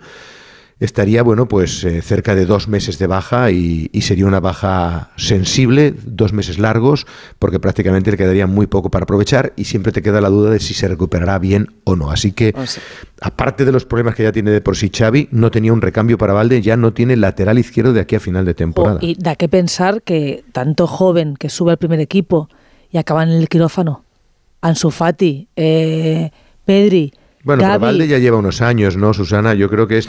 Yo creo que es no sé si es que la preparación física es lamentable o, es fruto de la exigencia, no sé, pero me parece Cada lesión- demasiada lesión cada en lesión chicos tiene su jóvenes de historia. 20 años, ¿no? Pero cada lesión tiene su La de ayer sí es muscular. La de ayer es una lesión fea y lo explica bien Alfredo, pero por ejemplo Gaby es una lesión eh, eh, articular. Eh, no sé, yo creo que es difícil eh, conjugar por qué el Barcelona está teniendo tanta mala fortuna en, en- en tantas lesiones, porque es una auténtica plaga de lesiones las que tiene el Barcelona. Ter Stegen hace ni nos Bueno, es una plantilla corta y el calendario es más corta que otras plantillas, la del Barça. Sí, ¿eh? pero, Siempre pero, están pero jugando la cantidad de lesionados que hay, Alfredo, es, es, No es es- normal. es- es- es- es abusivo. Vamos. que da la sensación de que, primero, eh, yo creo que después de, de lo de Pedri, que lo de Pedri fue como un sobreesfuerzo durante un año jugándolo absolutamente todo con la selección, con el Barça, siendo muy joven, que luego le ha costado pues eh, las consecuencias que ha tenido de estar lesionado tanto tiempo, eso va a hacer como que mimen un poco más a los jóvenes. Eso es lo que creo yo. Y luego, otra cosa es que parece que, que los que tienen que tirar del, carro son los chavales de 16 años. Pero ¿dónde están Gundogan? ¿Dónde está De Jong? ¿Dónde está Joao Félix? ¿Dónde está está Lewandowski? agarrando- es que ya, no, pero es que da la está sensación de que no está funcionando ninguno. Y estos No, futbolistas Evidentemente hay jugadores que no están funcionando. Eh, Que Lewandowski no está tirando del carro es una evidencia. Que algunos jugadores de los veteranos que tú has mencionado tendrían que tirar más del carro porque De Jong aparece al final del partido en San Mamés, pero el resto del encuentro está absolutamente perdido. Y, y- y evidentemente la gente se agarra a lo poco que ve de Cubarsí, a lo poco que ve de Ford, porque dices, bueno, ¿a, a qué nos vamos a agarrar? A Lamine Yamal Lamine ayer, Yamal. claro. Lamine Yamal tira del equipo con 16 años y de Pero hecho eso no puede eh, ser. cuentan, claro, que cuentan que el chaval se marchó pero- pero- llorando del, del- del vestuario, le tiene que consolar la porta. Pone un tuit, fijaros, un, perdón, un post en Instagram pidiendo disculpas por el- los errores que tuvo y tal y cual. Y, y en el club le debieron de advertir que no es bueno que él reconozca fallos y que eso es deportista, que, que, que- que es humano, que falle, y lo borró. Pero, pero evidentemente la gente está ilusionadísima con la Mal porque algo se tienen que agarrar. ¿no? Porque la Sí, posibilidad de ganar un título era una utopía a principio de temporada y yo creo que la gente se empieza a dar cuenta ahora de que lo importante es construir un equipo a medio plazo para el futuro. Están metiendo todo a plazo fijo. Pero no era una Y- utopía, Edu, no era una utopía. Bueno, era una utopía pensaba- ganar un gran título pensando que la No, plantilla no, te va a no, dar no, la rendimiento Liga- a corto plazo. Si No, no, no, no, la fallan, Liga, el Barcelona- si, si no fallan, No, no, como pero- fallaron el año pasado, era difícil que el Barça repitiese algo Pues tan difícil Alfredo. como el año No, pasado. yo no creo que existiera ese, pero yo no creo que existiera ese convencimiento. De Pero hecho, entonces la-. Xavi en las ruedas de prensa, perdona, te termino. La, Xavi en las ruedas de prensa, en las últimas, incluso hace un par de semanas, decía, el objetivo es, este año era ganar títulos, Hmm. y te hablaba en plural, es decir, una liga y supercopa, una liga y una copa del rey. La, la Champions es la única competición que sí te reconozco que en Can Barça veían a priori un poco más lejana, pero el resto... A ver si me explico. Con el rendimiento en defensa que da el Barça esta temporada es imposible que gane un título. Con el rendimiento que da en ataque la jugadores como hombre, cuando bueno, pues cuando avanza la temporada, vale, no en el mes de julio, digo, digo avanzada la temporada. Cuando empieza, la, cuando la temporada, La- se ven tan favoritos a ganar la liga como el La Madrid. realidad es que ya no chirría que Xavi retire reiteradamente a Lewandowski, por ejemplo, para meter a Marguiu, o que haya jugadores como Joao Félix que tengan menos participación, o que empiece a ganar protagonismo un jugador joven, El objetivo de o que salga antes que Víctor Roque. A Lo que es una evidencia cierto, es que Xavi Roque no tiene. pero, Pero- porque Xavi no decide los fichajes en el Barça, no Claro. tiene peso en esas Está con los decisiones. chavales igual No, para no- no decide ni a los que va Algunas con los míos y no algunas con los que me has traído tú, ¿no? Pero ¿cuánto ha costado. Víctor Roque? también a la, a la Porto, una 30 de fijo y 31 de variables. Y alguien lo tiene que explicar, porque ayer de repente sale Marguiu antes que Víctor Roque. Claro, Víctor Roque es un hombre que viene desde Brasil, viene avalado por Deco. Eh, Marguiu ni siquiera es titular en el filial que dirige Rafa Márquez, que es más allegado a Deco. No sé si ahí hay un pulso. No, un dos pulso. corrientes, Xavi Deco, sí, pero eso lo vimos ya públicamente desde la convocatoria de Claro, es que no es Sí. que no decida los fichajes, es que Pero- tampoco decide las convocatorias. Bueno, una vez no Bueno, ha sido un tema no quiere decir puntual, que normalmente Ya, ya, pero se las imponga. una vez, una vez no, no vayamos puntual, a, a hacer dogma de, una, de, de público. una de un, de un- de un ejemplo. Lo que sí no es puedes verdad. desacreditar y- públicamente a un entrenador pero, así. pero en, el, en, el, en el capítulo positivo, lo acabáis de decir vosotros, ha sentado a Lewandowski, ha sentado a Joao Félix, es decir, que juegan por meritocracia los que cree el entrenador. Pero y yo, eso tiene también pero su yo creo, ¿no? Alfredo, que el objetivo de Xavi, más allá de, de, de- Lewandowski, Gundogan, etcétera, él tiene que recuperar a jugadores importantes que no están rindiendo bien. Araujo, Koundé, De Jong. Por Sí. ahí es por donde tiene que, que trazar el camino Xavi, porque Lewandowski es un, es un caso casi, yo te diría que perdido. Pero, pero Araujo, Koundé y De Jong, estos tienen mucha Estoy de acuerdo contigo. Estoy, mm, Bueno, estoy de pues acuerdo seguir- contigo, pero claro, por muy perdido que sea Lewandowski, es tu único hombre gol. Lo tienes que tener ahí, sí. tienes que intentar sacarle el provecho de aquí a final Bueno, de y eso que. Ferran está bien ¿eh? ahora. Pues seguiremos hablando, seguiremos hablando del Barça, que yo creo que tiene, Barça ha tenido una planificación precipitada, Sábado pero yo creo que no es justo cargar todas las tintas contra, contra Xavi. Barça Villarreal, Claro, sábado seis y media. ¿Lo cuentas en Radio Estadio? Abrazo, Alfredo. Otro, buenas noches. Tenemos el audio de la jugada en la que Gil Manzano corrige el penalti que pitó sobre el campo a no penalti tras la llamada de Hernández Hernández. Esta es la conversación entre Gil Manzano, árbitro de campo, y Alejandro Hernández Hernández, árbitro de VAR. Jesús, Jesús, te voy a explicar por qué. Porque eh, Pablo Barrios juega balón, ¿vale? Juega balón. Te voy a mostrar, te voy- venga, te voy a recomendar una on field review para que valores la posibilidad del no penalti, ¿vale? Te voy a mostrar un par de tomas y empezamos, empezamos. El secreto de allí y todo allí, ¿vale? Espera, Jesús, espera. Vale, vale, voy a verlo. Voy a- Perfecto. Ábremela ya, estoy aquí. Te la voy a mostrar. Ahí se lanza el jugador del Atlético de Madrid y valora la posibilidad de que juegue balón, ¿vale? Te voy a mostrar la inversa también. La inversa derecha te la voy a enseñar. Vale, toma balón siempre y lo otro ya es residual, ¿vale? El la disputa es totalmente limpia y entonces voy a cancelar el penalti y voy a reanudar con un bote neutral, ¿vale? Perfecto, Jesús.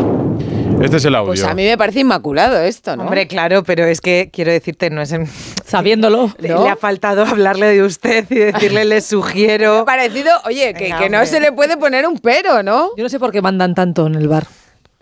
¿Te parece otra vez intervencionista Hernández Hernández? Totalmente, a mí también. Pero es que el VAR es Que no lo tienen que comentar. Es que el VAR Pero na- nace no nace como intervencionista, pero se ha convertido en Estoy de acuerdo, intervencionista. sí. Y, esa, y esa es la- esa- eso es lo que nos hemos encontrado. Fluyen demasiado. Claro. Pero a ver, entonces vos no, no tendríamos audios de bar porque vosotros lo que No estáis pidiendo, que puede ser que tengáis razón, es un bar mudo. Es decir, No, no, yo no, te no, llamo. no, no. bueno, podría ser. Pero Podría no es ser lo que ¿por qué estamos no? pidiendo no, no, nosotros. No, pero digo que para que claro para y que sea manifiesto. para, es, no, es- es el La, titular. natu- la digo- naturaleza del VAR es que No. entraba para jugadas en el que el Sí, 100% de los aficionados estuviésemos de acuerdo. Que eso es o el 100 imposible. o el ya lo 90, sabemos. o el el 90. 99, Pero dijo. Aparte, aparte de eso, eh, lo que hace el árbitro de bar es describir la imagen. Describir la imagen. No, Pablo le- Barrios toca balón. Entonces, mi pregunta es, igual no hace falta ese comentario. Es decir, ver el, ¿no? Ver la imagen de ven a verlo.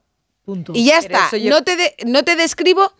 Pero bueno, ver, yo creo que, que, eso, Rocío, es ser especialmente eh, meticuloso, ¿no? Con cómo se tiene que expresar o si realmente tiene que describir o no la acción cuando su compañero la está viendo. Claro, el- alguien nos dirá, el otro día no dijisteis Sí, que era tema- intervencionista. El tema está en que a Pero mí me dice parece exactamente lo mismo que hoy. siempre. Eh, eh, es lo que dice Antonio. Yo recuerdo la- las charlas que le dieron a la prensa la primera temporada de Bar, que nos llevaron allí con Velasco unos ordenadores para hacer Velasco, simulacros, que yo, por cierto, exacto. ¿Te sacaste buena no, nota? No, yo por cierto ya adelanto, no daba ni una. O sea, todo mal, Sí, todo yo mal. con Velasco. Yo con Velasco me parece también. muy difícil arbitrar y fue una experiencia en la que me di cuenta realmente que es muy difícil. Pero bueno, más allá de, de la anécdota, sí que creo que nos contaban, no, en ocasiones manifiestas de gol, donde no sé qué, tal, todo muy claro. Es verdad que el reglamento avanza, pero es que ahora interviene y todo el, Mundial rato. de Rusia fue así, si os acordáis. Exacto, el sí. Mundial Sí. de Rusia fue tal y como nos habían explicado. Mm. Luego aquí hemos interpretado el bar como nos ha dado la gana. en Inglaterra ahora lo interpretan arbitra, como quieren. la en labor igual. y el señor del campo ejecuta. Y ahora Decía- estamos de- todos pendientes de lo que digan unos señores en una sala. Ayer Munuera, ayer Munuera sí que llevó la voz cantante a la hora de decir, ponme esta toma, ponme otra, no, dámela de, de frente, dámela de atrás, dámela... eh, eh, llevó más la voz. Hoy Gil Manzano es verdad que... Pero esto ha sido mucho más rápido. Hernández se lo ha dado hecho. le ha Hernández dicho, te voy a ha poner hecho, tres sí, tomas. sí. Considera El- que el toca lateral, balón. La de por la derecha y por no sé qué ha dicho. Bueno, lo primero que le he dicho es que toca balón. Me, me decía ahora, por que ejemplo... llega el balón, Pablo Barrios. ahora- que ahora hablan para que sean escuchados, que ahora son conscientes de que les vamos a escuchar. Dice, y se equivocan eso. hasta en el lenguaje. Mira, me decía ahora, dice, eh, dice, reanudo con bote neutral, que ya no existe, es balón a tierra. En el Exacto, sí, exquisito lenguaje de los colegiados Para deberían que de lo entiendan así todos los términos. espectadores luego. Sí, sí, claro. Yo creo que parecía, es que hablo para el público. Lo que pasa que eh, yo estoy deseando también, supongo que lo escucharemos, ¿no? Porque se filtrará, porque como se está filtrando todo, estoy deseando escuchar la otra jugada, la de No. Nahuel Molina. Ah, Esta bueno, la han resuelto bastante filtra, rápido. Claro. Es- esa sí se filtra. En Esa, sí esa- se filtra. Yo creo que en esa debería haber entrado también. ya, pero esa no la vamos a escuchar. Esta la ha colgado la Sí, se federación. filtra. No, no, esa digo, digo que se filtrará Bueno. porque hemos, hemos escuchado audios del partido de Copa, del Atlético con el Real Madrid, audios del Clásico también. Sí, o sea, hoy se han filtrado esos nuevos audios. eh, son nuevas conversaciones en el derby de Copa en el, eh, entre el Atleti y el Real Madrid en la posible segunda amarilla de Paul. Y otra del clásico de la Liga en la jornada 11, el posible penalti de Chouameni a Araujo.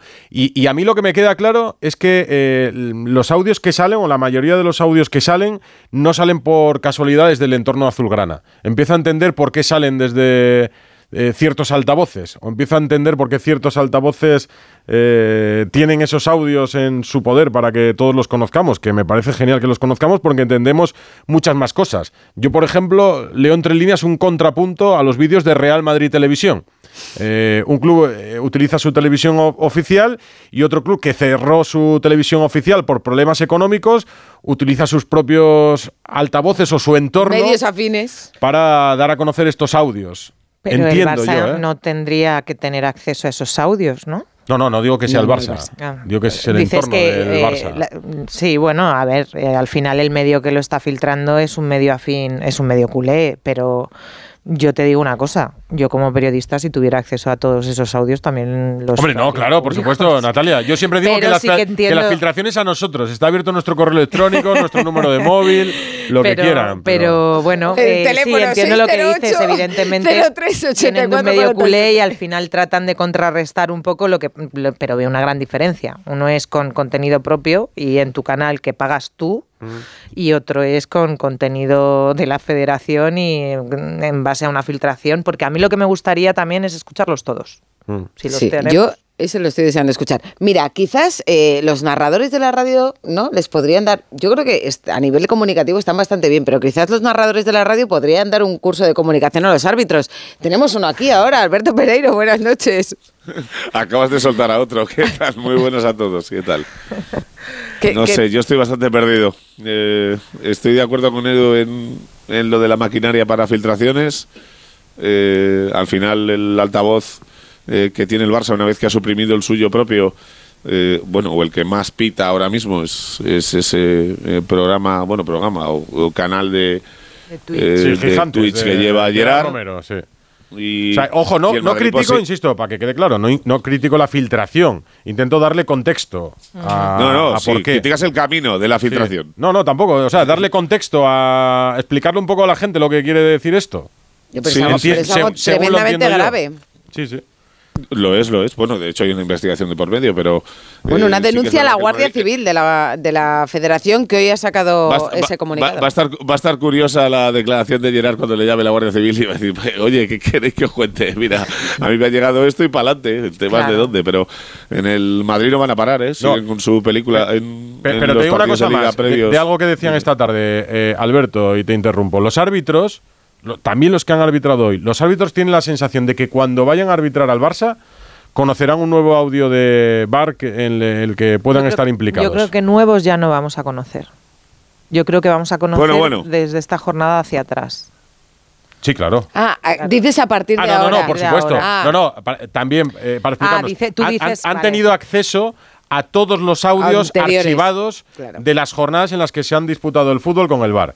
Entonces, cuando un árbitro vaya a pitar un partido del Barça en Montjuic o fuera, se encontrará con un audio del pasado en el que esté implicado de alguna manera. Sí, eh, Esa es la sensación que posible. tienen los Y- y- árbitros. Y, fíjate que teniendo acceso a todos a todos los audios, eh, pues igual habría que intentar mm, darle información a todos, o sea, quiero decir, darle altavoz a todos, no solo a, a los que pueden beneficiar en este sentido al Barça, o justificar que hay.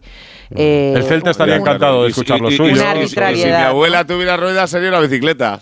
Bueno, pues, hombre, ser- de todas eso- eso sí que formas, va a ser imposible. Uno de los que hemos, uno de los que se han filtrado ha sido una posible, la posible expulsión a, A a De De Paul en la Copa del Rey. O sea que este error, eh, en principio, fue en contra del, del Real Madrid. Lo único que ahí es verdad que no podía entrar el bar porque era una segunda amarilla. Pero bueno, que está claro que el árbitro de campo tenía que haber señalado, señalado esa tarjeta. ¿Qué decías del Real Madrid, Pereiro? ¿Que está Curto entrenando o qué? Bueno, ha tocado balón. Eh, igual que hablabais ahora de que el Barça es una pena eh, a nivel eh, de lesiones y eh, que se le acumula el trabajo en enfermería, pues el Madrid ya ha pasado ese trago, por lo menos eso parece. Y los eh, tres que tiene con Pero, eh, Pereiro. Cruzado, do- dime. Eh, los plazos siguen siendo los mismos. O sea, Courtois yo- sí, si lo llega, llega Los de mayo, Courtois ¿no? son los de Courtois son bastantes más lentos que los de Militao. Además, él reconoce eh, a nivel privado que por mucho que haya tocado balón el día de hoy es por eh, ver las sensaciones y porque ya le tocaba por eh, esa agenda que tiene el Madrid con eh, cada uno a nivel específico. Pues Militao sí va a estar disponible para eh, mediados finales de marzo más o menos, pero si Courtois jugara eh, tres, cuatro partidos este año, yo creo que ya serían demasiados. No, no, no, está previsto que, que aparezca Courtois dentro de un mes para jugar eh, los partidos decisivos de la temporada, eso seguro. También el sábado, Las Palmas, Real Madrid a las 4 y cuarto. ¿Te vas el sábado o te vas el viernes? El jueves. Eh, nos vamos el sábado Mañana por la mismo, ¿no? mañana y volvemos el domingo. Para ¿Ah, sí? una vuelta el sábado igual nos da, eso sí. Hombre, sí, para madrugar. Un abrazo, Pereiro. Un besito para todos, chao. Hoy hemos sabido que el juez del caso Negreira ha decidido citar a declarar como investigado a José María Enríquez Negreira, eh, tras descartar que esté incapacitado para declarar, pese a que sufre algún eh, deterioro de la memoria, cree que conserva las eh, facultades mentales para ser enjuiciado. Negreira. ¿Qué dirá Negreira? Esa es la gran pregunta. ¿A quién implicará Negreira? ¿A dónde se dirigirá Negreira? Es que va a ser una declaración fundamental porque él va a ser el único que pueda responder a por qué te pagaba el Barça, para qué te pagaba el Barça, solo que solo que hay gente, mira, yo es verdad, soy una persona que tiene mala memoria. Yo creo que Negreira va a tener mala memoria también. ¿Te ha sorprendido que tenga capacidad para declarar?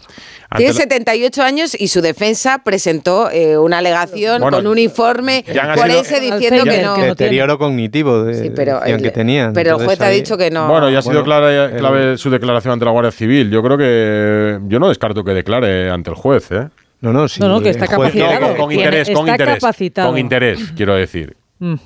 Una declaración con interés. Pero bueno, lo veremos en el futuro. Y además hoy han propuesto juzgar a Rubiales por el beso no consentido a, a Jenny, a Rubiales, a Albert Luque, a Bilda y a Rubén Rivera por esas presiones posteriores a las que sometieron a la jugadora en el vuelo de vuelta de, de Sydney a, a España. De momento el camino sigue. Rubiales tenía esperanzas en que esto se archivase. De momento el camino sigue. ¿Esto cómo lo veis? Bueno, Camino sigue que se va a sentar en el banquillo. Rubiales aseguró que la causa se iba a archivar. Mm. De hecho, dijo que bueno que en este país la justicia funciona y entonces se, se archivaría. Precisamente porque la justicia funciona y en este país y en Australia no se puede coger a una mujer de la cabeza y besarla sin su permiso, eh, Rubiales era juzgado eh, junto con Jorge Vilda. Rubiales por, es verdad que el juez no tipifica los delitos por los que eh, lo, lo manda a juicio, pero sí que lo acota, ¿no? Dice Mm. que puede ir desde un delito leve, que podrían ser las vejaciones, Mm. hasta, hasta los nueve años eh, que considera el Código Penal eh, en este O sea, tipo de delitos. Podría ser condenado hasta nueve años de Sí. cárcel. Sí, por, porque hay un delito de agresión sexual que puede ir, pues ya te digo, de un delito leve hasta un delito muy grave y un delito de coacciones, que es por los que también se no exonera, no, no, no, no Mm. perdona a los otros tres, porque considera el auto es mm, contundente, Mm. considera que el beso no fue consentido, que la jugadora se sintió presionada y que además todos se pusieron de acuerdo para atender a las órdenes de Luis Rubiales y, e intentar que Jenny Hermoso eh, hablara en un vídeo a favor de, Y- de- quitándole importancia. Y luego está lo de que se acepte el, el recurso presentado por Bilda para que Monse Tomé declare como No, testigo. ya, Eh, se ha aceptado. Sí, Es sí, por eso que se salido dos sí, horas me refiero a que se ha aceptado. Eh, ¿Esto lo entendéis como una venganza de- por alguna de las partes o no? Eh, yo no lo considero La una ven- petición, quiero decir, ¿eh? No una venganza como tal, pero sí que considero que hay una intención directa de, de exponerla a ella, eh, porque además lo que Bilda pretende... Por parte de Bilda. Sí, claro. Eh, Lo que Bilda pretende es que eh, Monse Tomé, como no convocó a Jenny Hermoso en la primera eh, convocatoria, Para protegerla, dijo. eh, dijo para protegerla, explique si realmente, como asegura Jenny Hermoso y su familia, su hermano, eh, hubo presiones para que la jugadora no estaba. Lo que se olvida Jorge Bilda de decir es que ni él ni Luis Rubiales estaban ya que sería por otros motivos. Mm. Por eso la lleva a Monse Tomé para que diga los motivos y exponerla públicamente y hacer ver que tampoco era tan diferente a ellos. todo- Pero no Mm. tiene nada que ver y por eso el juez en un primer momento, perdona Antonio, rechaza este recurso porque dice, si es que va a ser imputado igualmente, Mm. es que aunque esta mujer venga eh, y diga si había algún tipo de presión o no, no tiene nada que ver con lo que tú le trasladabas. Porque No, yo solamente quería hacer un matiz eh, respecto a lo, a lo que comentabas. Ahora mismo se ha hecho la instrucción, es el juez instructor el que, el que ha, el que Es ha el hecho esta, esta sí, con- sí. esta este Sí, lo sé, lo contundente. Luego veremos a ver que el, Claro, cuando pero lo el juzgue el juez tribunal. en- encima en sí, un sí, caso pero no tiene nada que ver, pero no tiene nada que ver que no. con, con la- con lo que va a venir después. Él, No, claro él ha, dado, Sí, ha sí, dejado la instrucción hecha y ahora es otro tribunal el que va a juzgar a, a Rubiales y a los otros Exacto, tres. el Tribunal de lo Penal de la Audiencia Nacional, pero es muy importante que el juez que ha hecho toda la instrucción Bueno, pero, de- pero no, no déjame siempre. terminar, en un caso donde no hay pruebas evidentes que son todo testimonios, ya haga un informe tan rotundo donde ve Pero- pero no indicios es de vinculante, delitos. no es claro que vinculante. no es vinculante, pero a mí me parece contundente y además venimos escuchando Sí, meses no digo que no atrás sea- no sea que los imputados que decían dos- que, serán saldrían otros jueces los que vayan a juzgar Claro, ahora a Rubiales otro y juez, compañía. Clemente se apellida de hecho. Por eso digo que el- Bueno, este y- lo ha visto muy contundente, pero a lo mejor el siguiente lo ve de otra manera. Cayetano. A mí lo que me parece fuerte es que eh, acuse de coacciones a Albert Luque, que si no he perdido nada, sigue de director deportivo de la Federación Sigue Española de de director deportivo de la Federación, sí. Sigue, pero no Y- sabemos hasta cuándo. ¿eh? Sí, y Rubén Rivera también sigue. Tanto Sí. Rivera De como Luque están marketing. bastante en la rampa de. Pues Luque ha tomado salida. muchas decisiones importantes dentro de la federación en este tiempo, como han tomado muchas personas. Eh, Sí. eh, y de momento se ha extendido en el tiempo. Como no hay elecciones y la Junta Gestora propone y dispone durante todo este tiempo, eh, hay personas, bueno, de la Fuente mismo declaró sobre este caso, dijo que no había tenido conocimiento ni de las presiones ni de las reuniones. Claro, fue como así, ¿no? Sí, pero, eh, Luis de la Fuente fue porque eh, la jefa de prensa de la selección femenina había Patricia dicho que se le había eh, presionado y que eh, Luis de la Fuente estaba presente. El despacho de Luis Rubiales tiene dos partes, Mm. pues Luis de la Fuente no se debió enterar de nada. De todas formas, Está al lado, tampoco, y la puerta abierta encima. Sí, sí. Pero bueno, Luis de la Fuente, oye, que es tan buenín, no se enteró de nada. Y volvió, y volvió durmiendo. De todas formas, tampoco, tampoco es que hayan tapado mucho a Albert Luque. Le han estado haciendo entrevistas la semana pasada, ¿no? O la te- no fue, Mm. Yo creo fue que han intentado salvar a Albert Luque. eh, ha sido una operación para intentar salvar a Yo Albert lo Luque. creo. Y creo que conscientemente, desde dentro de la federación, y creo que los intentos han sido infructuosos. Que todo. Hombre, seguramente hoy, hoy a lo mejor cambian, ¿no?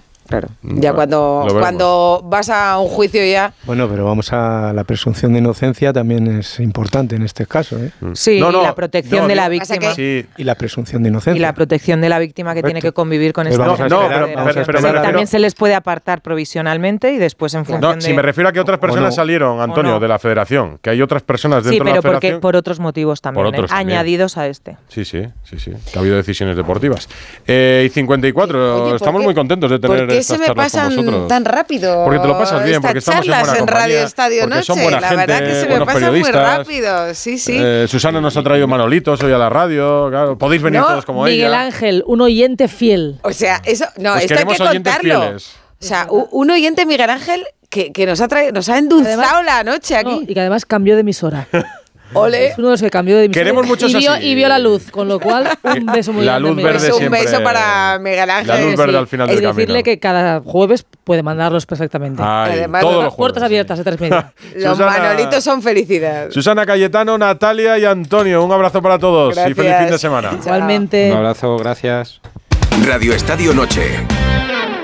Cada jueves, Eduardo Indan, Onda Cero. Hola, Eduardo, muy buenas. ¿Qué tal? ¿Cómo estamos? Buenas noches. Audios Bar, ¿qué te parecen? Pues eh, es todo un escándalo, ¿no? La filtración eh, de esos audios pues es, es ilegal y lo que hemos contado en Ocoy Diario es que la empresa que, que maneja sus audios pues eh, trabaja primordialmente para el Fútbol Club Barcelona, con lo cual blanco y en botella.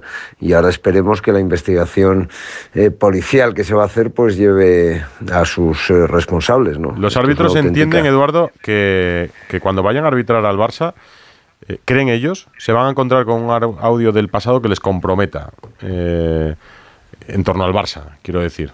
Eh, o sea, creen que ni la filtración es para nada eh, indisimuladamente intencionada y que... Sí, que no, no son casualidad los apretar, audios que sí. estamos escuchando. No, hombre, no, evidentemente. Y luego el Barça, pues claro, el Barça es el, equipo menos indicado para hablar de cuestiones arbitrales de España por la sencilla razón de que el Barça ha estado sobornando al jefe de los árbitros, al número dos de los árbitros durante 18 años.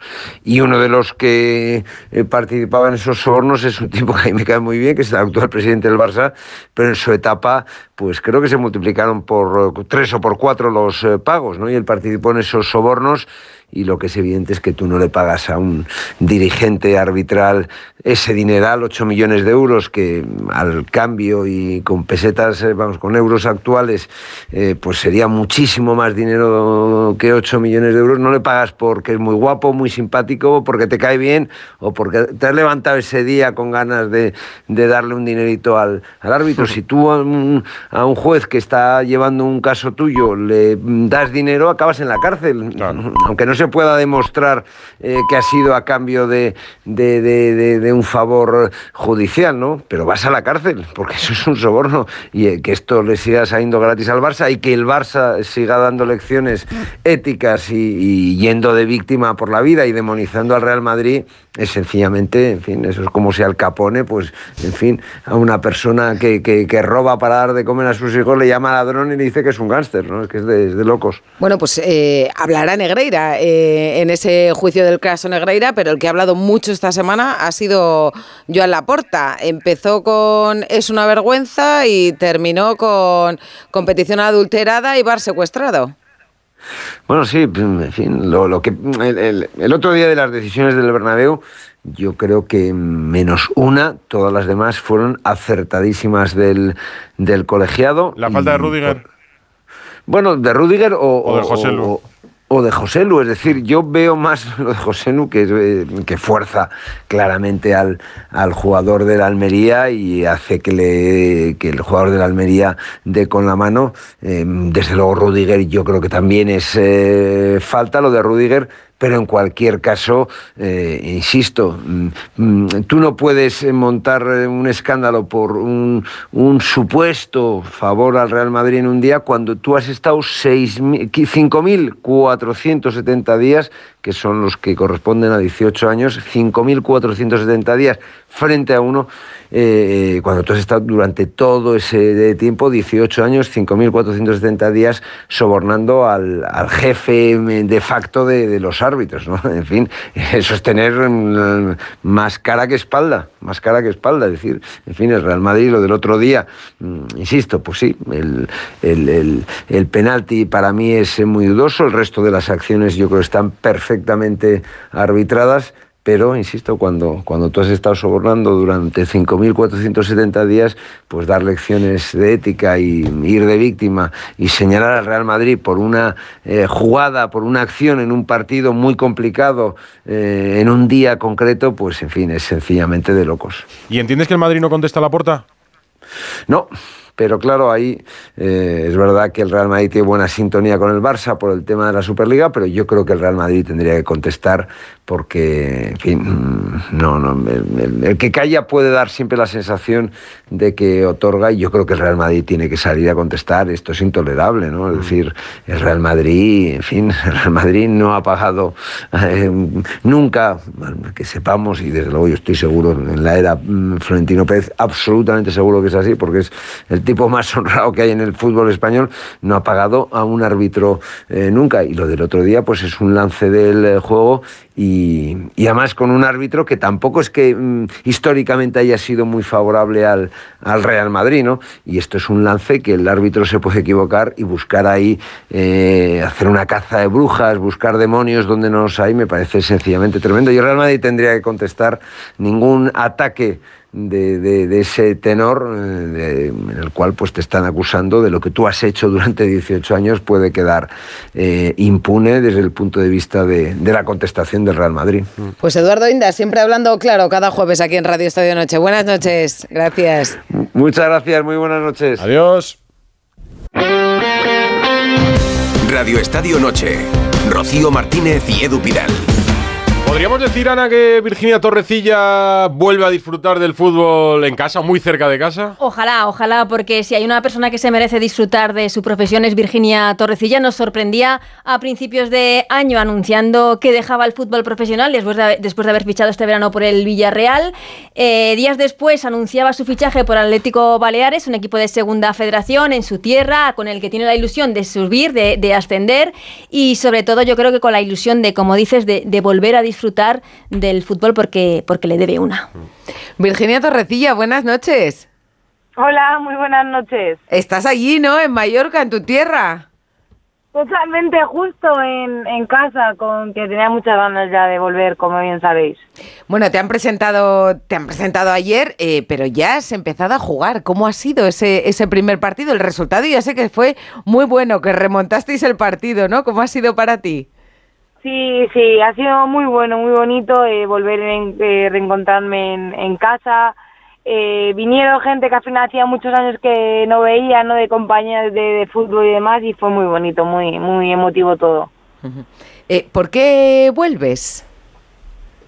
Pues vuelvo porque ya la cabeza me pide estar en casa. Llevo muchos años como bien sabéis, intentando dar todo de mí para, para tener minutos en primera división y, y me di cuenta de que ya, ya no me daba ¿no? la cabeza para ello y, y obviamente por encima de todo a día de hoy va mi familia por, por encima de todo y cualquier cosa. Después de, de la enfermedad, del accidente de, de coche de tu madre, eh, ¿el verte sola a lo mejor en Villarreal pesó o no, Virginia? Sí, pesó. Sobre todo, pues como ves, sabéis, es lo de mi madre, claro, claro que sí, pero también es como yo me voy a Villarreal a tener minutos y poder jugar a fútbol, ¿no? Y yo ya creo que los últimos meses, ¿no? Esos dos últimos partidos que veo que no tengo ningún minuto y estoy calentando y es como, ¿qué hago yo en Villarreal si realmente no tengo lo que quiero, ¿no? Y ya no hablo ni de mi pareja ni de mi familia, sino de tener minutos en, en una ciudad, en un pueblo, ¿no? Que al final no, no, no tengo absolutamente nada y es como, esto no, ¿para, ¿para qué lo he hecho? ¿Para qué he tomado esa decisión? No, mira, y lo he intentado de todas las maneras, de verdad, eh, lo he hecho de la mejor manera posible, no me he rendido en ningún momento y he luchado todo lo que he podido, pero ya mi cabeza me pedía un stop, ¿no? Y me decía que, que volviese a casa. Realmente creo que ya era algo mental y algo que, que sé que he tenido que trabajar mucho. Y ahora bajas dos categorías, eh, pasas de la primera división femenina a la segunda red. Eh, ¿Y qué cambia eh, tú que vienes de muchos años en el fútbol profesional a, a jugar en la tercera categoría de nuestro fútbol. ¿Qué, qué es distinto, por ejemplo? Que vienes de entrenar a- ahora, de casi de noche. Sí, De justo, noche. es que me- como bien sabes, me acabo de parar de- antes del pueblo porque se me queda sin cobertura el, el móvil, pero acabo de salir, pues mira, obviamente cambia, eh, mira, ya es volver a, a- a los inicios, ¿no? Eh, entreno a las 8 de la noche y, entre una cosa y otra son las 10, yo vuelvo a casa y son las 11 de la noche, tengo que cenar y demás, eso es uno, y otra es la exigencia, ¿no? La exigencia que te da en un nivel profesional no tiene nada que ver con un nivel, imagino que de segunda y de segunda ref, obviamente. Eh, eh, Virginia, ¿el fichar por el Atlético de Baleares lo has hecho más por ti o, o más por tu familia? Que te viesen en casa jugando al fútbol.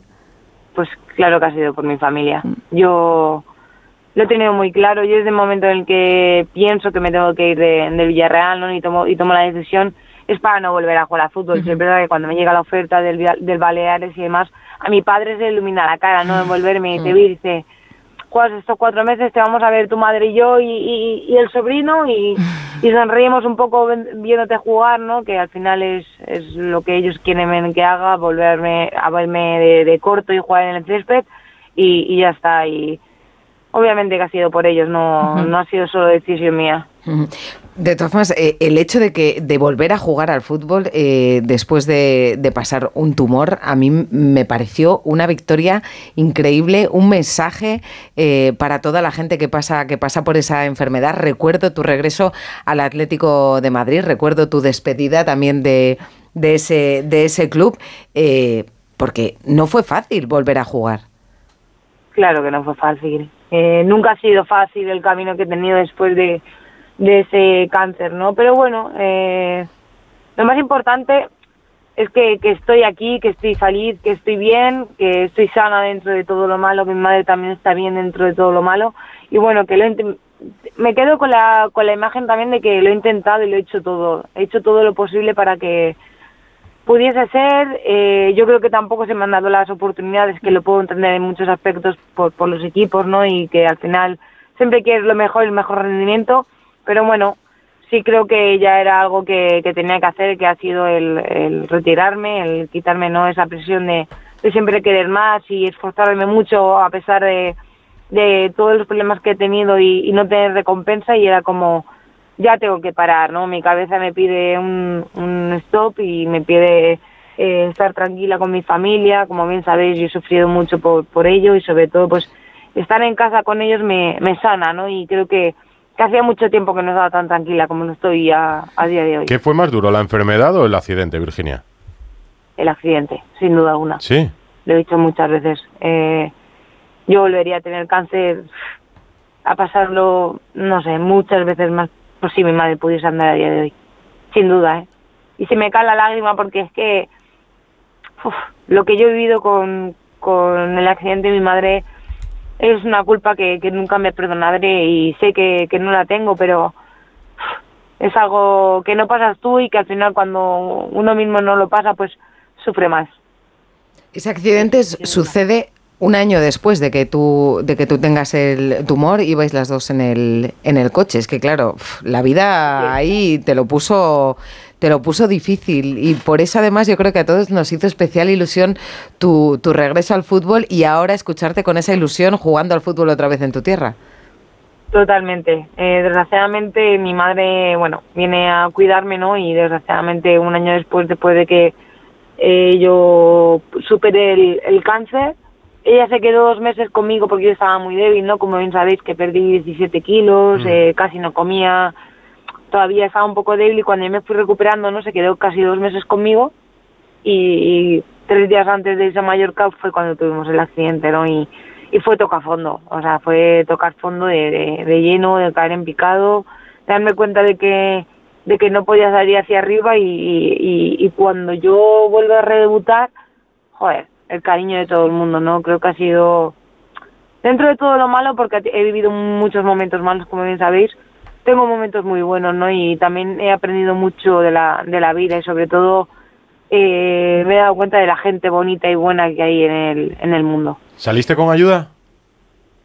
Sí, claro. Mira, Sí. yo no pedí ayuda en mi cáncer ni mucho menos porque creo que lo superé muy bien, ¿no? Y era pues lo que digo, al final cuando lo tienes uno mismo y puedes lucharlo y puedes vivirlo uno mismo, pues puedes seguir adelante, ¿no? Porque sabes lo que hay. Cuando lo- no lo vives tú, eh, fue mucho más complicado y yo tuve que ir al, al psicólogo, claro que sí. Tu madre... A día eh, de hoy es verdad que no lo hago porque ahora estoy con mis padres y demás, pero he tenido que pedir mucha ayuda, si no me hubiese sido imposible salir de ahí y es la verdad. tu madre se quedó en una silla de ruedas después de ese accidente. ¿Fue a verte el otro día al partido? No, no pudo venir, pero te voy a decir por qué. No pudo venir porque hace frío ahora y claro, venir que mi, madre esté sentada, eh, que le entre frío, que le duela la espalda y demás, no, no, no pudo, pero este fin de semana no, al siguiente volvemos a jugar en casa y van a venir ya todos. Ya voy a, Sí, sí. voy a hablar yo con Brasero para que te ponga buen tiempo ese día para que tu madre pueda ir a verte jugar al Por fútbol. ¿eh? favor, por favor. A mí.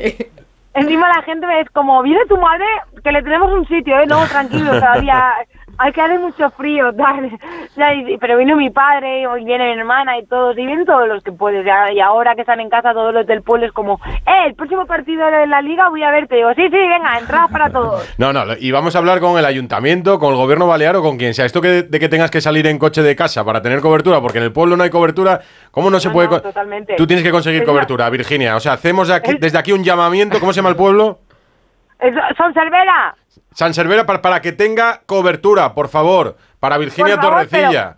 Claro. Pero peor te lo pongo porque mis padres viven en el campo, ¿no? Y, y bueno, el wifi casi ni llega. Yo solo te digo eso. Joder, esto de coger el coche a estas horas para hablar con nosotros, por favor. Queda hecha, queda hecha la petición ahí con el regreso además de, de Eh. su estrella.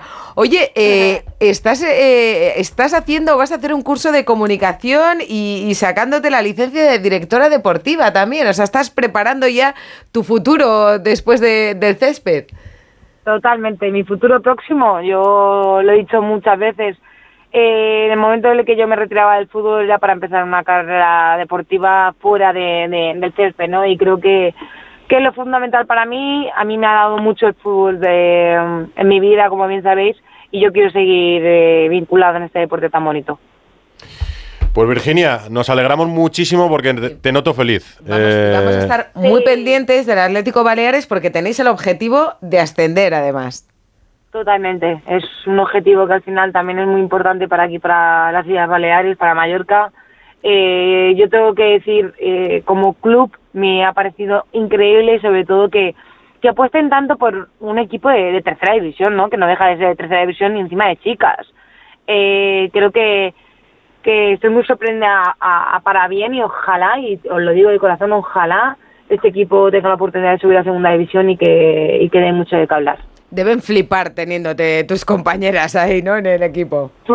Hombre, hay alguna, la pobrecita que hablas del vídeo y demás, es como, guau, ¿sabes? O sea, ha llegado Virginia, digo, ay, por favor, digo, no os preocupéis, digo, que yo soy una más, digo, no, no, no, no me digáis nada. Justo hoy estaba eh, a punto de entrenar y estaban entrenando los chicos, unos niños pequeños, y me, me ha empezado a chillar y me dice, foto, por favor, y me estaban preguntando, oye, y Alexia Putellas y eh, Rafa Gibade y tú has jugado con Etana y digo, oye, ¿y estáis puestos, ¿eh? Los más majos, no, es increíble, sobre todo que al final la gente eh, ya no me conozca a mí, sino a todo el fútbol femenino, creo que es algo que, que está cambiando y es súper bonito. Sí, sí, a mí eso me gusta. El, el- yo, en los niños, como Mario y tal, cuando juegan con el balón en el parque. Ya hablan empe- de- Sí, te lo juro. Claro. Le pega un y dice, Alexia Putellas y tal, de haberlo escuchado en verano. ¿Cómo y todo. no? ¿Cómo Sí, sí. no? Si somos campeonas del mundo. Pues Virginia, nos ha encantado charlar contigo. Estaremos muy atentas ahí a tu nuevo equipo, el Atlético Baleares. Y nosotros, bueno, eso hazlo tú. Nosotros a ver si lo de la cobertura lo movemos. Insistiremos Vale, todos los días. Que nos Aquí escuchen. trabajamos en equipo. San Cervera era, ¿no? Son Cervera, sí. Cobertura para Son Cervera. En Baleares, en, en Palma. Ya, sin- aquí lo- te lo juro, lo voy a hacer un reto. A ver si lo conseguimos. Y cuando lo consigamos, que llamen. cuentas y luego nos lo cuentas. Un vale, abrazo. vale. Un abrazo y muchas gracias. Chao. Estos jueves en los que solemos hablar de olimpismo, Rocío, eh, el otro día te emocionó mucho la despedida de Cristian Toro. Bueno, En el pero, COE. pero a quién no. No, Yo creo que le, le costó más decir adiós que, que ganar ese oro olímpico junto a Saúl Cravioto en Río 2016. ¿eh? Sí, Oro olímpico. eh, ocho años después de ese oro, en 2016, dijo adiós entre lágrimas, acompañado de muchas de las personas que han estado a su lado en su carrera deportiva. Hola Cristian, buenas noches. Hola, buenas noches, ¿qué tal? Hola. ¿Cómo estáis? Ay, ¿Se te ha pasado la congoja ya o qué? Bueno, eh, no, todavía no, te diría, te diría que estoy todavía con, con la resaca de, de- de ese día porque fue mucho más bonito de lo que me imaginaba. Me imaginaba un día un día triste, pero todo lo contrario, fue un día muy bonito para mí y, me voy con un sabor muy dulce. Decía el presidente de la federación, Javier Hernán, que, fue compañero tuyo y piragüista, eh, que, que sobre todo pudo disfrutar de ti como deportista, pero también como, como compañero. Eh, el estar con Cravioto en el K2 o cuando has estado en K4 o cuando has entrenado junto a otros compañeros, ¿une mucho? ¿Une tanto como para que no haya rivalidad? Sí, sí, sí, porque es que mm, ah, pasamos días muy duros, pasamos situaciones muy complicadas eh, y tenemos que confiar a, a ciegas en nuestro compañero y eso, pues bueno, termina, termina uniendo y sobre todo cuando ves que el trabajo sale, que la confianza y, y todo el esfuerzo realizado en conjunto da sus frutos, pues eh, esa, esa admiración que, hay entre compañeros todavía se vuelve aún más grande porque sabes el esfuerzo que hay que hacer, sabes lo que has hecho tú y que tu compañero lo ha hecho contigo. Miras hacia atrás, ves un oro olímpico, cuatro platas mundiales, dos oros europeos. eh, miras hacia adelante y ¿qué ves? Veo deporte, sigo viendo deporte. Eh, me, hablándolo con mi madre en casa ese mismo día, me, me decía lo que yo también pienso, que es que el deporte para mí no acaba, simplemente ha cambiado. Ha cambiado de, de forma y, y sigo, sigo, de un- sigo, sigo vinculado a, a ellos y, y me gustaría el día de mañana poder ayudar a alguien a conseguir lo que yo he conseguido. ¿Pero como entrenador en un despacho o cómo te imaginas? Pues no lo sé, no lo sé, como, como pueda ayudar. Sí, lo que quiero es, es estar es estar presente y, y irme a la cama. O sea, la sensación yo la describiría como quiero irme a la cama con un reto. Y, y bueno, espero que espero que encuentre mi sitio y bueno, hasta ahora el Comité Olímpico siempre me ha brindado muchísimo cariño y, y- y, bueno, pues esperemos que, que pueda seguir siendo así y el día de mañana estar presente en la carrera deportiva de otros deportistas. Ahora, ¿te vas a seguir subiendo a la piragua? Algún día, algún día me daré un paseo, sí. Un paseo, un paseo. Yo creo que no vas a saber, ¿eh? Un pa- en modo paseo. ya, ya, no, no, la competición va en nosotros, pero, pero bueno, me lo quiero tomar ahora como, como eso, como lo que te digo, un paseo, aunque luego me complique la vida. Oye, contigo estaba Susana, tu pareja, el otro día, y estaba también tu hijo, que tiene cinco años. Eh, ¿Qué te dice él? ¿Él es consciente de, de quién es su padre, de lo que ha conseguido y a qué se dedica? Bueno, yo, yo intento que intento que no sea así, eh, sobre todo porque yo para él que quiero ser papá y ya está, no, no nada más. Y, y mi relación con él es muy bonita porque he podido ser padre joven, más o menos joven, por suerte. Y entonces, eh, claro, lo que yo hablo con otros compañeros es que, claro, comparte, comparto con él eh, prácticamente la generación, como quien dice, es decir, no hay muchas generaciones entre él y yo, entonces eh, ve los mismos dibujos que veo yo, le gustan las mismas cosas que me gustaban a mí desde pequeño, entonces somos como dos niños. Y me limito simplemente a intentar que sea una persona responsable, educada y ya disfrutar de él. O sea, no soy un padre que esté todo el día marcándole, marcándole el camino. Y, y, pues si quiere hacer deporte que lo haga, si no quiere hacer deporte que no lo haga y que en mí soy simplemente vea un punto de apoyo, no no no deportista ni, ni mucho menos. ¿Le gusta algún deporte ya? Está en judo, va a empezar eh, rugby, seguramente baloncesto también, pero lo veo lo veo con inquietudes más por otras cosas. Le gusta mucho la música, le gusta mucho pintar y bueno, igual igual tira por otro lado. Artista, artista. Vas a tener un artista. Sí, no sé, todavía estoy descubriendo, todavía estoy viendo que le gusta y, y a- apoyándolo en todo, o sea, que pruebe mil cosas hasta que encuentre lo que le gusta. Oye, año olímpico, eh, ¿qué crees que vas a sentir viendo a tus compañeros que estaban eh, contigo el otro día, no? Viendo. Buah, pues, pues intentaría empujar con ellos ahí y que, y que nos llevemos lo, lo- lo mejor para, nos traigamos lo mejor para España. Mira, nos gusta terminar, eh, Cristian, el programa Radio Estadio Noche siempre con una canción. Hoy te vamos a, a pedir a ti que seas nuestro DJ. No sé si tienes alguna canción especial que, que te. Ponías eh, antes de las competiciones o alguna que te guste. Eh, pues alguna tal vez de, de Ar de Bogotá. Ah, de Ar de pondría. Muy Sí. bien. Pues mira, Un hoy... grupo, no sé si lo Sí, sí. Tenían, tenían concierto, tenían concierto en Madrid hoy. Lo que pasa es que, que nosotros Sí, estos días no, po- podemos ir a los todo. conciertos. Para el de Sevilla. Bustillo ya desde la todos los grupos que pasan por la Riviera y que luego tienen tanto éxito, Bustillo se los conoce, no, no falla ni uno. Pues Eh, alguna, alguna, alguna de estas. Pues nos gusta mucho, así que con Ar de Bogotá, dedicado a Cristian Toro, despediremos hoy este Radio Estadio Noche. Muy bien. Muchas gracias, Gracias, Cristian. Y a mucha suerte en tu nueva vida. Muchas gracias, igualmente. No vengo a molestarte. Bustillo. Esto es Ar de Bogotá. Bonita canción la que ha pedido Cristian Toro. Sí. Ya con la música de fondos cuento Grupo de Murcia. que puede haber...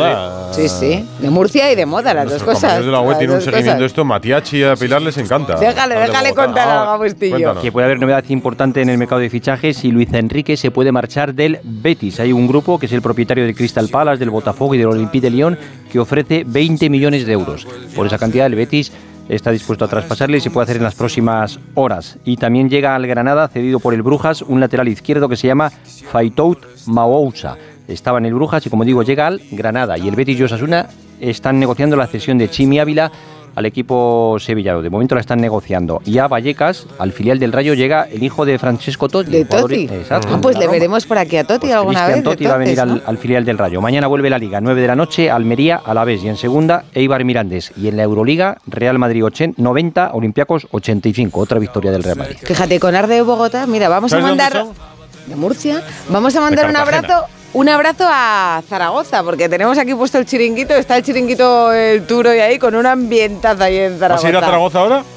Yo ahora. Ana, por ganas se iba, lo que pasa es que no llega ya. Y para mañana el estoy como un clavo en la Antena 3 Deportes, estoy de vacaciones ya. Y el Bueno, domingo... Vacaciones, vacaciones tampoco. Yo mañana me voy a Fitur a un acto de Asturias. O sea, Ah, que si te quieres pasar a promocionar. Llanes y el Principado.